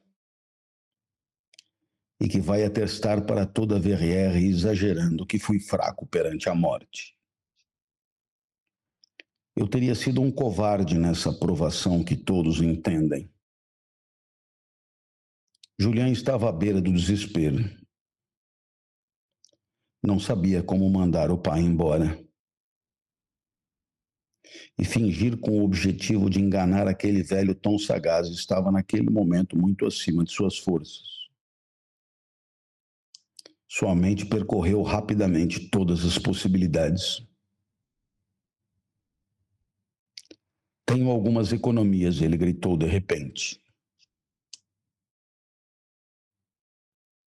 Essa frase de gênio mudou a fisionomia do velho e a posição de Julián. Como faço para dispor delas? Julián continuou com mais calma. O efeito produzido privara de qualquer sentimento de inferioridade. O velho carpinteiro ardia de desejo de não deixar escapar aquele dinheiro, do qual Julián parecia querer deixar uma parte para os irmãos. Ele falou por muito tempo e com ardor. Julián conseguiu ser zombeteiro. Pois bem, o Senhor me inspirou para meu testamento. Darei mil francos a cada um dos meus irmãos e o resto ao Senhor. Muito bem, disse o velho. Este resto cabe a mim. Mas desde que Deus deu-lhe a graça de tocar seu coração, se quer morrer como um bom cristão, precisa pagar suas dívidas. Ainda há as despesas de sua alimentação e sua educação que adiantei, e em que você nem pensa. Eis, portanto, o amor de um pai, Julian repetiu para si mesmo com a alma desolada, quando finalmente ficou sozinho. Logo o carcereiro apareceu. Senhor, depois da visita dos parentes, sempre levo para meus hóspedes uma garrafa de um bom champanhe. É um pouco caro, seis francos a garrafa, mas faz as delícias do coração. Traga três copos. Julian disse a ele com ansiedade infantil e faça entrar dois dos prisioneiros que ouço andar no corredor. O carcereiro trouxe-lhe dois presidiários que haviam reincidido no crime e que se preparavam para voltar aos trabalhos forçados. Eram uns canalhas muito alegres e realmente notáveis por sua sutileza, coragem e frieza. Se me der vinte francos, disse um deles a Julián, eu lhe contarei com detalhes minha vida. É fantástica. Mas você vai mentir para mim, disse Julián. Não, ele respondeu, meu amigo aqui tem, meu amigo aqui que tem ciúme dos meus 20 francos, vai me denunciar se eu disser mentiras. Sua história era abominável.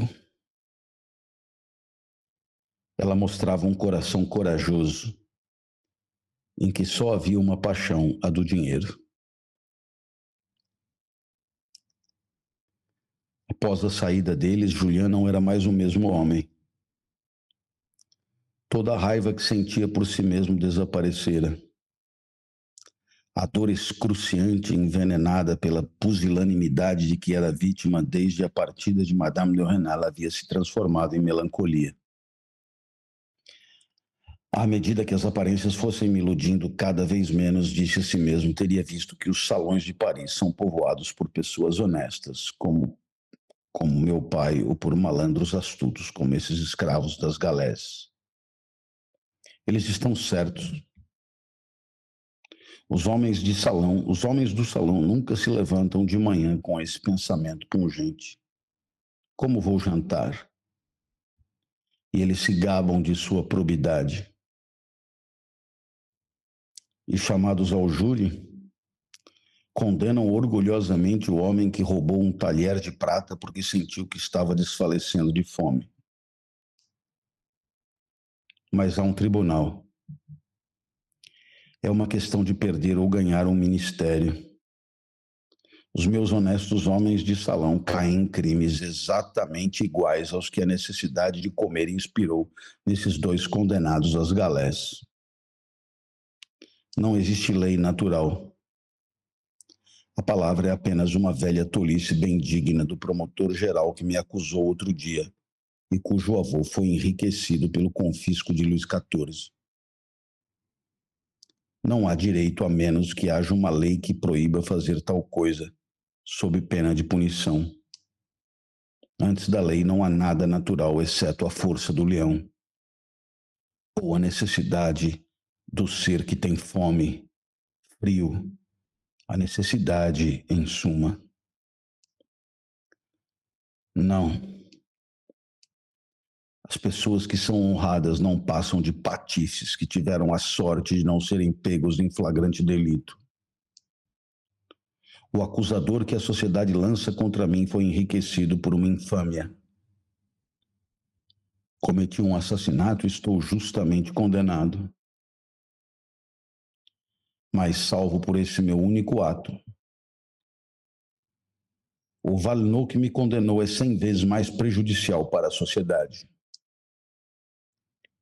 Pois bem, Julian acrescentou com tristeza, mas sem raiva. Apesar de sua avareza, meu pai vale mais que todos aqueles homens.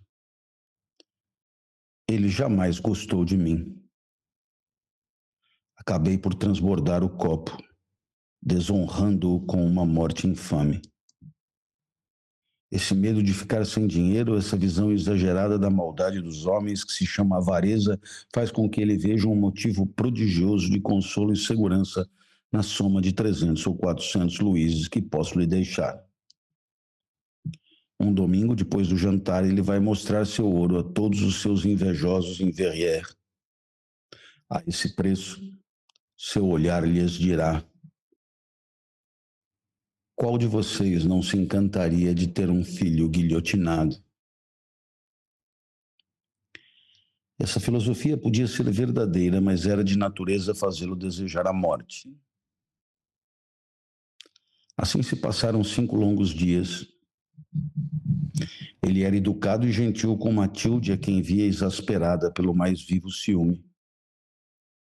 Uma noite, Julião pensou seriamente em tirar a própria vida. Sua alma irritava-se com o profundo infortúnio em que fora mergulhado pela partida de Madame de Renal. Nada mais lhe agradava, nem na vida real, nem na imaginação. A falta de exercícios estava começando a deteriorar sua saúde e a dar-lhe o caráter exaltado e fraco de um jovem estudante alemão.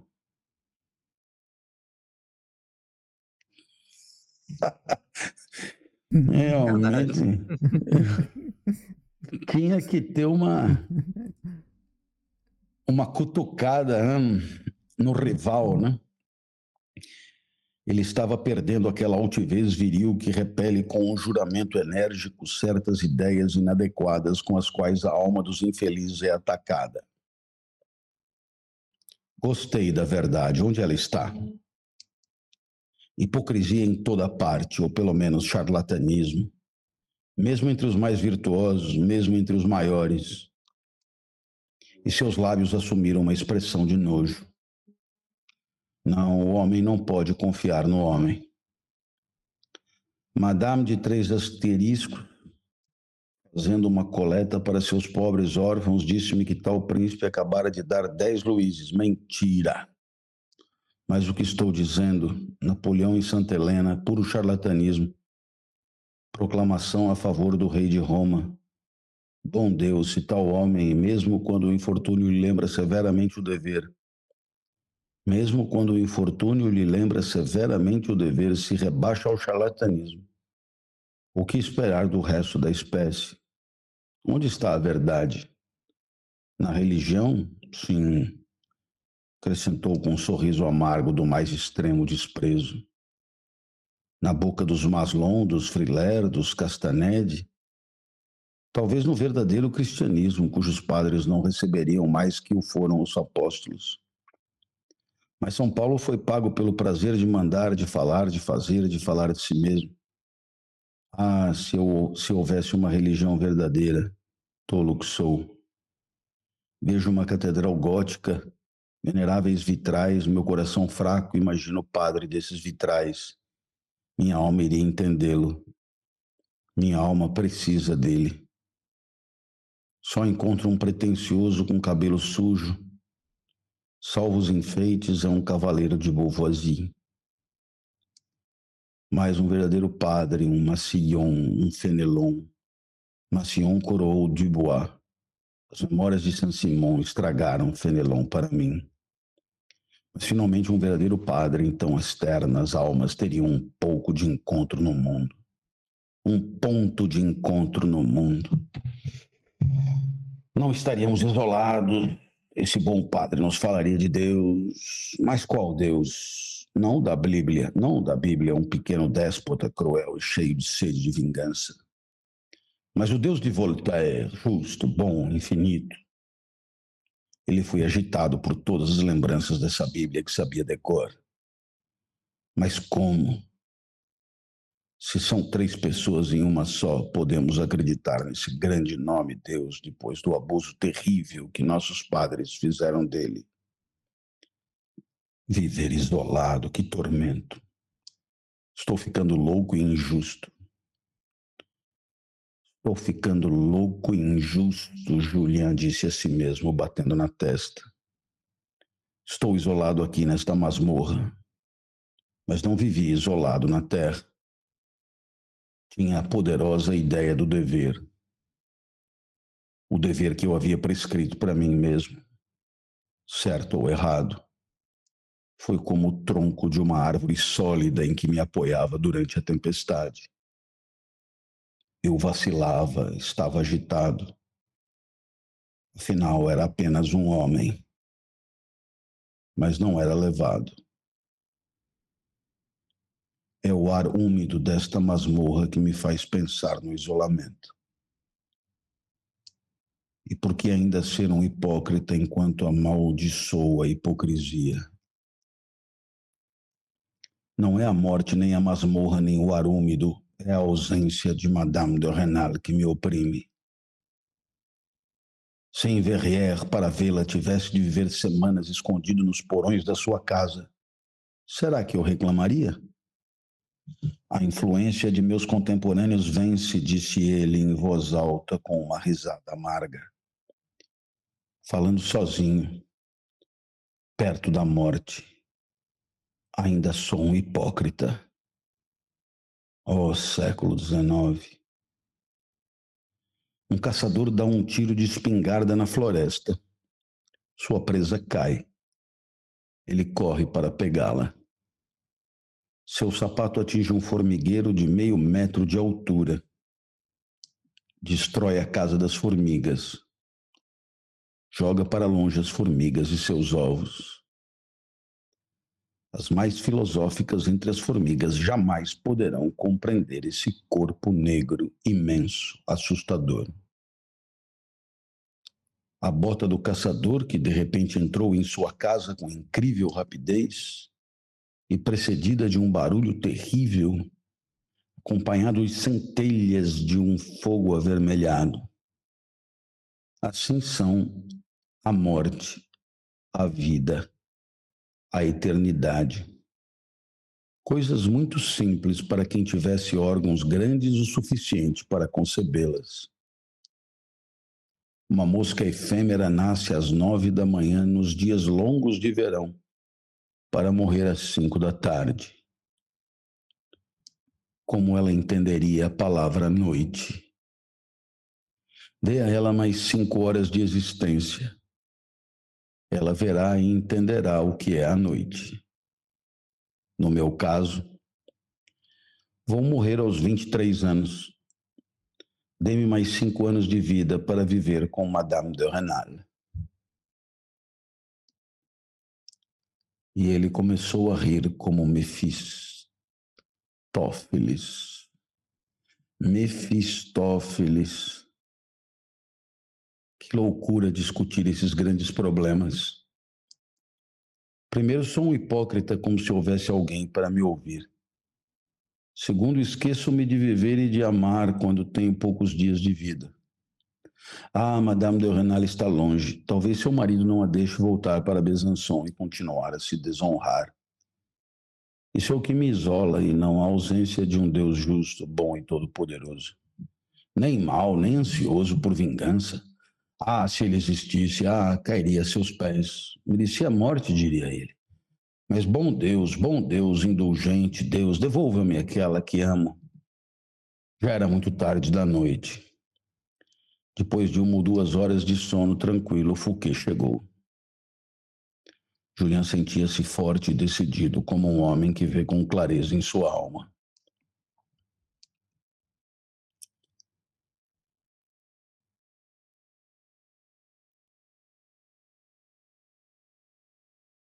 Escuta.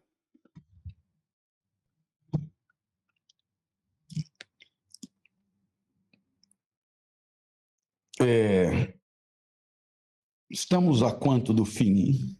Último capítulo, hein? Segundo é, a fofoca do chat, temos mais seis páginas, né? Estamos no 99%. Segundo a fofoca do chat, é? É, lá vai até a 619. Posso tentar conferir aqui. Não, não confira nada, vamos juntos. Beleza. Meus queridos amigos, muito obrigado por tudo.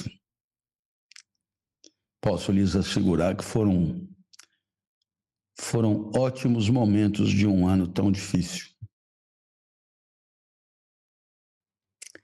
É interessante porque na ideia do absurdo todo mundo sabe que vai morrer. Uma coisa é você saber que vai morrer. A outra coisa é você saber que vai morrer amanhã.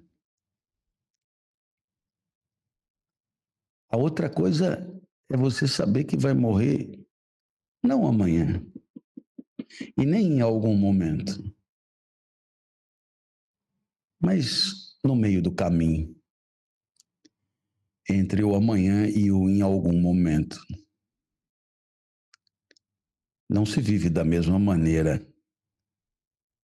Definitivamente não se vive da mesma maneira quando você não leva em conta que vai morrer, sabe que vai morrer, sabe que tem três meses ou sabe que tem um dia. Definitivamente a consciência da finitude define tudo na existência.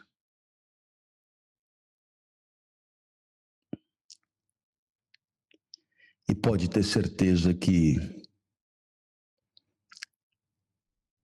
a condição mais fundamental para o desfrute da vida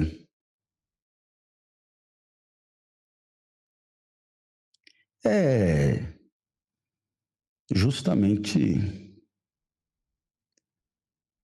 não apostar nessa inércia que nos leva a cogitar grandes intervalos a viver, mas apostar na mais absoluta raridade. Porque apostando na raridade, cada instante ganha sua luz própria. Cada instante ganha o seu único valor. Às vezes a gente passa anos a fio vivendo na certeza de mais anos a fio. Saindo de um ano, entrando no outro ano, na certeza de mais um ano e de outro ano. Tendo na cabeça a tabela de que dá para viver 80.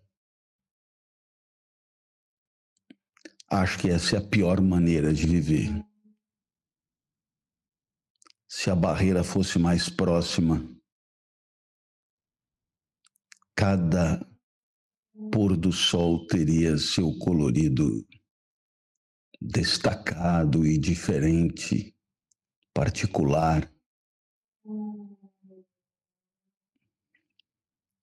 É muito diferente viver a vida no piloto automático e viver a vida com data marcada. E eu acho que é só na estrita raridade que ela fica mais do que suportável. Porque você não se conforma e vasculha e vasculha até não aguentar mais de sono a oportunidade de um instante para sorrir. Se tivesse ainda mais 30 anos para viver, você ia dormir pronto. Teria vendido a vida fácil para tristeza, baixado a guarda para melancolia, teria cedido fácil ao tédio. Mas quando falta muito pouco, aí você não se conforma e luta. Aí você não se conforma e pega o vermelho e o negro. E quando o vermelho e o negro acaba, e você vê que chegou ao fim, você arranca para mais um um quincas borba que seja. Se vai dar para chegar no fim, a gente nunca saberá. Mas a coragem para começar essa não vai faltar. Muito obrigado pela companhia, pelo carinho, pela atenção. Eu vou ler o último capítulo com o coração apertado pela certeza de que esse é um instante que eu não gostaria que acabasse tão cedo. Agradecer aí o Gustavo por ser um, um defensor resiliente do nosso projeto. E agradecer o Júlio, porque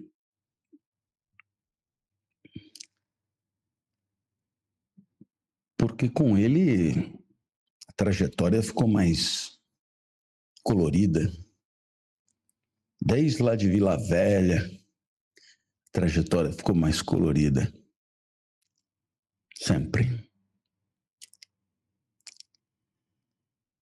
Não quero causar a esse pobre abade Chas Bernard o incômodo de mandá-lo chamar, disse a Fouquet ele não jantaria por três dias. Mas tente encontrar um jansenista, amigo do Monsieur Pirard e inacessível à intriga, porque esperava impacientemente essa abertura. Julian cumpriu com decência tudo o que se deve à opinião pública na província. Graças ao senhor Abade de Friler e apesar da má escolha do seu confessor, Julian era em sua masmorra o protegido da congregação. Com mais espírito de conduta, poderia ter escapado. Mas com o ar ruim da masmorra produzindo efeito, sua sanidade diminuía. Ficou ainda mais feliz quando Madame de Renal voltou. Meu primeiro dever é com você, ela disse a ele, beijando. Fugi de Verrières. Julian não tinha mais a mínima autoestima. Contou-lhe tudo sobre todas as suas fraquezas. Ela foi boa e encantadora com ele. À noite, então logo saiu da prisão. Mandou chamar na casa de sua tia o padre que se apegara a Julian como a uma presa. Como ele queria apenas ganhar prestígio junto às moças pertencentes à alta sociedade de Besançon, Madame de Renal facilmente o convenceu a ir fazer uma novena na abadia de Breleux. Nenhuma palavra pôde transmitir o excesso e a loucura de amor de Julian. À força do ouro, e usando e abusando do crédito de sua tia, famosa e rica devota, Madame de Renal obteve permissão para vê-lo duas vezes por dia. Com a notícia, o ciúme de Matilde chegou às raias do desvario. Desvario Monsieur de Frilair lhe confessara que todo o seu crédito não ia tão longe a ponto de desafiar todo o decoro de forma a permitir-lhe ver o amado mais de uma vez por dia. Como é o negócio? Com a notícia, o ciúme de Matilde chegou às raias do desvario. Monsieur de Frilair lhe confessara que todo o seu crédito não ia tão longe a ponto de desafiar todo o decoro de forma a permitir-lhe ver o amado mais de uma vez por dia. Matilde mandou seguir Madame de Renal para saber de cada passo dela. Monsieur de Frilair esgotou todos os recursos de uma mente muito sagaz para provar-lhe que Julian era indigno dela. Em meio a todos esses tormentos, ela o amava ainda mais. E quase todos os dias fazia uma cena horrível para ele. Julian queria a todo custo ser um homem honesto até o fim, para com aquela pobre jovem que ele havia comprometido de maneira tão estranha. Mas a todo momento o amor desenfreado que nutria pela Madame de Renard acabava vencendo. Quando por mais razões não conseguia chegar a convencer Matilde da inocência das visitas da rival, dizia para consigo: Doravante, o fim do drama deve estar muito próximo. É uma desculpa para mim, se não sei como dissimular melhor. Mademoiselle de la Mole soube da morte do Marquês de Croisnois. O senhor de Talera, aquele homem tão rico, permitira-se fazer afirmações desagradáveis sobre o desaparecimento de Matilde. Monsieur de Croisnois foi lhe permitir que as desmentisse. Monsieur de Thaler mostrou-lhe cartas anônimas dirigidas a ele e cheias de detalhes reunidos com tanta arte que foi impossível para o pobre marquês não vislumbrar a verdade. Monsieur de Thaler permitiu-se fazer piadas desprovidas de sutileza. Bêbado de raiva e infelicidade, Monsieur de Croisnois exigiu reparações tão pesadas que o milionário preferiu o duelo. A tolice triunfou e um dos homens de Paris mais dignos de serem amados morreu com menos de 24 anos. Essa morte causou uma impressão estranha e doentia na alma debilitada de Julian. Pobre Croisnois, disse a Matilde. Era realmente um homem muito razoável e muito honesto conosco. Ele deveria ter me odiado quando de suas imprudências no salão da senhora sua mãe e procurado uma briga comigo. Pois o ódio que se segue ao desprezo geralmente é furioso. Pois o ódio que se segue ao desprezo geralmente é furioso. A morte de Monsieur de Cosnois mudou todas as ideias de Julien sobre o futuro de Mathilde. Ele passou vários dias provando-lhe que ele deveria aceitar a mão de Monsieur de Luz. Ele passou vários dias provando-lhe que ela deveria aceitar a mão de Monsieur de Luz. É um homem tímido, não muito jesuíta, disse-lhe, e com certeza será um dos pretendentes. Com uma ambição mais sombria e perseverante que o pobre Cosnois e sem ducado na família, ele não terá dificuldade em se casar com a viúva de Julian Sorel. E uma viúva que despreza as grandes paixões, respondeu Matilde friamente, pois viveu suficientemente, viveu o suficiente para ver, depois de seis meses, seu amante preferir outra mulher, e uma que é a fonte de todos os seus infortúnios. Está sendo injusta, as visitas de Madame de Renal fornecerão frases singulares ao advogado de Paris encarregado de meu recurso de perdão. Ele pintará o assassino homenageado com os cuidados de sua vítima. Isso pode ter um efeito e talvez um dia você me veja como tema de algum melodrama. Um filme furioso e impossível de vingar. A continuidade de um infortúnio sem esperança. Porque mesmo supondo que Julian se salvasse, como recuperar seu coração?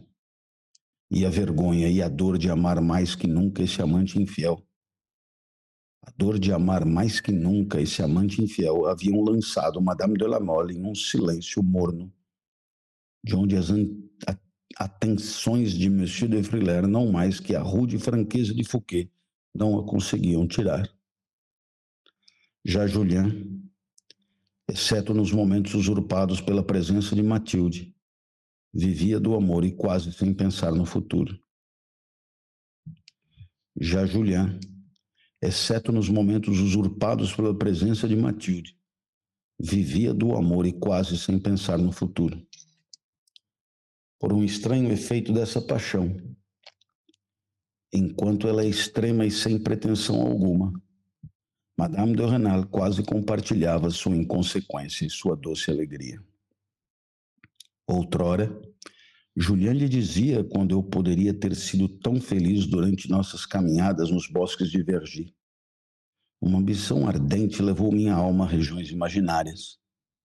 Em vez de apertar contra meu peito esse braço encantador que estava tão perto de meus lábios, o futuro me tirava de você. Eu pensava nas inúmeras lutas que teria de sustentar para construir uma fortuna colossal. Não. Eu teria morrido sem conhecer a felicidade se você não tivesse vindo me ver nesta prisão. Dois eventos vieram perturbar essa vida tranquila. O confessor de Julian, embora fosse jansenista, não foi imune a uma intriga dos jesuítas e, sem que ele soubesse, tornou-se seu instrumento. Um dia veio dizer que, a menos que caísse no terrível pecado do suicídio, ele teria de fazer todos os esforços possíveis para obter seu perdão. Ora, tendo o clero muita influência no Ministério da Justiça em Paris, um meio fácil se apresentava. Era preciso converter-se de maneira estrondosa. Estrondosa, repetiu Julián. Ah, também o vejo lá representando a comédia como um missionário. A sua idade, retomou o jansenista, gravemente a imagem interessante que tem da província, o próprio motivo do seu crime, que permanece inexplicável, os muitos esforços heróicos que Madame de la Mole está fazendo em seu favor, em suma, até a surpreendente amizade que sua vítima demonstra por você, tudo contribuiu para fazer de você o herói das moças de Besançon. Eles, eles esqueceram tudo por você, até mesmo a política. Sua conversão ressoaria em seus corações e deixaria neles uma profunda impressão. Você pode ser de grande utilidade para a religião, E eu não hesitaria pela simples razão de que os jesuítas seguiriam o mesmo caminho em uma situação semelhante. Portanto, mesmo nesse caso particular que escapa à rapacidade deles, eles ainda causariam dano. Que não seja assim. As lágrimas que sua conversão fará derramar anularão o efeito corrosivo de dez edições das obras ímpias de Voltaire. E o que me restará, respondeu Julian friamente, se eu desprezar a mim mesmo? Fui ambicioso. Não quero me culpar. Então, agi de acordo com as conveniências da época. Agora, vivo um dia após o outro. Mas diante dessa gente, ficaria muito infeliz se me entregasse a alguma covardia. O outro incidente que mexeu muito mais com Julian veio de Madame de Renal. Não sei que amigo intrigante conseguira persuadir aquela alma ingênua e tímida de que era dever dela partir para Saint-Cloud e jogar-se aos pés do rei Carlos X. Ela fizera o sacrifício de separar-se de Julian. Depois de tanto esforço, o desagrado de oferecer-se em espetáculo que em outras épocas lhe teria parecido pior que a morte, nada mais era para seus olhos. Irei ao rei, confessarei abertamente que você é meu amante. A vida de um homem e de um homem como Julian deve prevalecer sobre todas as considerações. Direi que foi por ciúme que tentou me matar.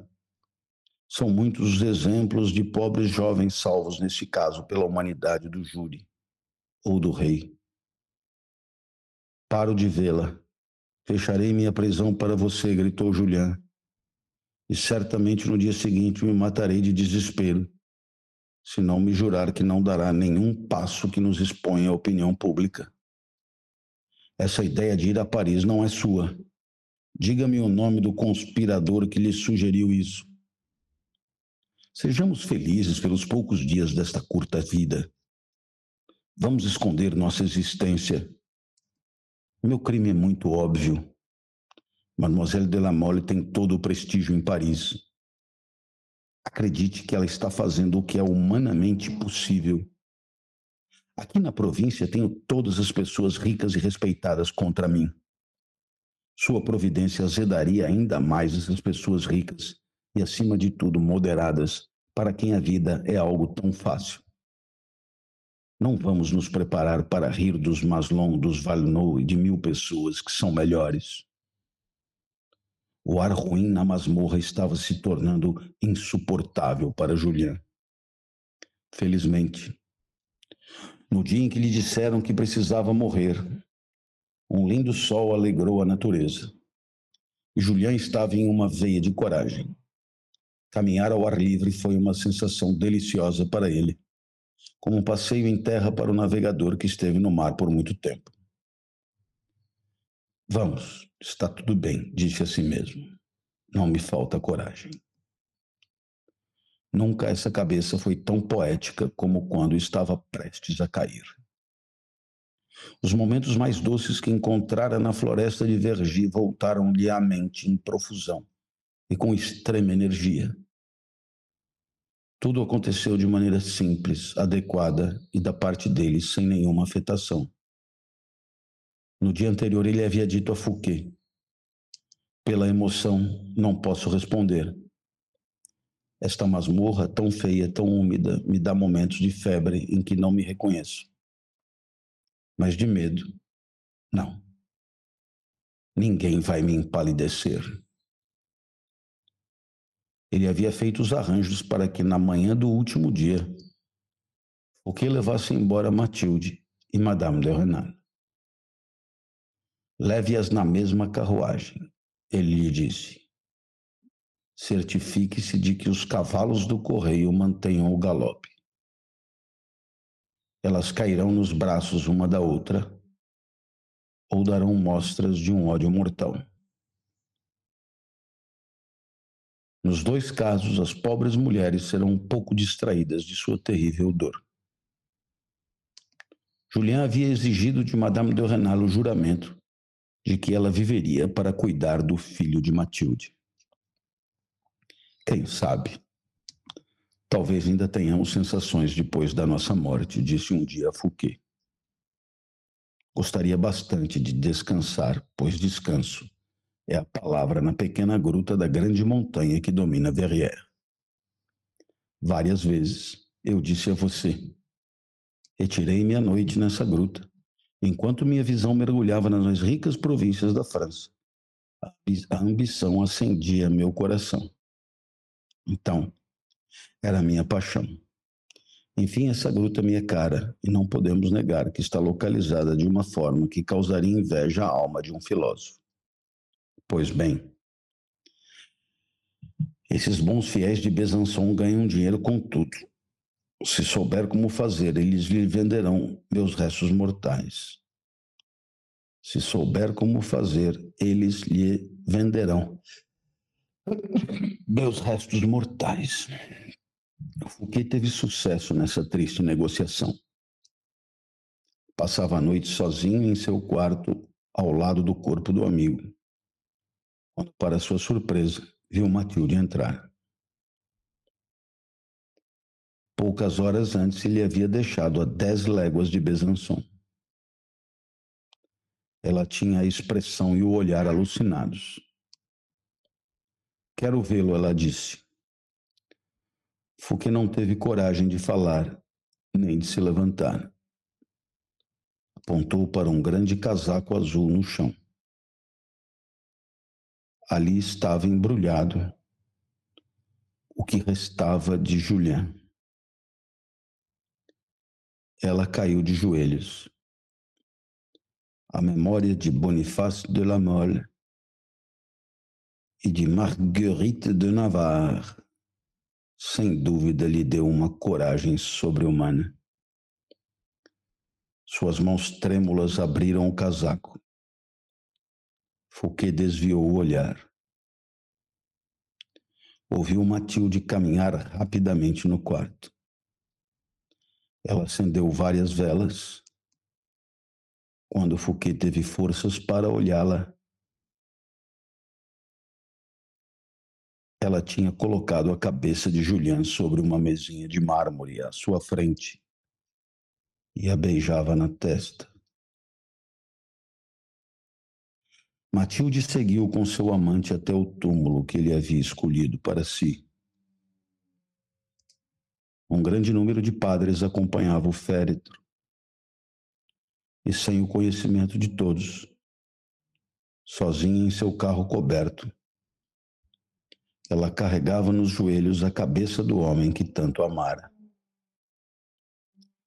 Chegados assim ao ponto mais elevado de uma das altas montanhas do Jura, no meio da noite, naquela pequena gruta magnificamente iluminada por um número infinito de velas, Vinte sacerdotes celebravam o ofício dos mortos.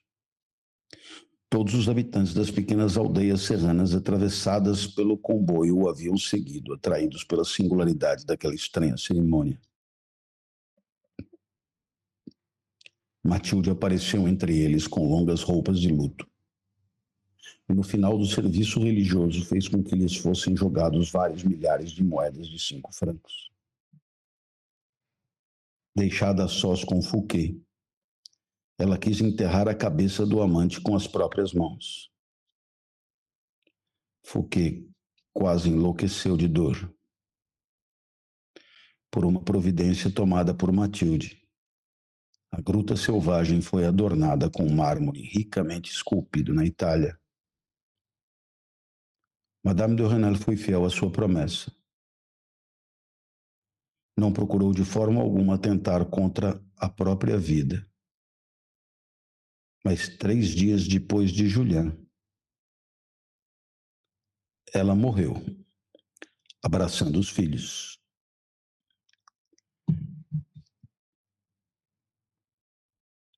Queridos, beijo grande. Gustavo, Gustavo tá aí Tô aqui, ainda? tô aqui, tô aqui. Tá comendo cheetos? Não, tô preparando o encerramento. Então, é, mais que nenhum comentário, né? Assim, é, totalmente desnecessário. É um livro que qualquer comentário se tornará frívolo. Mas, de qualquer maneira, é impressionante como ele vai, vai, vai, vai, vai, joga o holofote em cima da Matilde, que pega a cabeça. No final, é ela que mais amava, é ela que mais amava, é ela que mais amava, é ela que mais amava. Aí chega na última frase. Pois é. Mas quem foi atrás dele mesmo foi a Madame de Renal. Hum. Quanto ao abraçando os filhos, é muito legal. Queridos, fiquem bem. Boa passagem de ano. Claro está que tudo isso que nós fazemos não depende só de nós e, portanto, a gente torce para que para o ano as notícias sejam boas. Mas se não forem boas, hum, teremos lido vermelho e negro, não é não? Sim, sim. É, é preciso ter alguma gratidão pelo passado compartilhado. Júlio, meu amigo, muito obrigado. Ô, rapaz. Você tornou isso aqui um- uma coisa linda. E o Gustavo, bom, o Gustavo é o dono do programa. Ele que se vire daqui para frente em fazer retomar esse negócio. Fiquem bem, até a próxima. Valeu, gente. Um beijo. Valeu, Clóvis. Valeu. Pessoal. Esse foi o Lendo com o Clovis. Não perca nosso próximo episódio, aqui no www.twitch.tv barra às segundas, quartas e sextas, às 21 horas.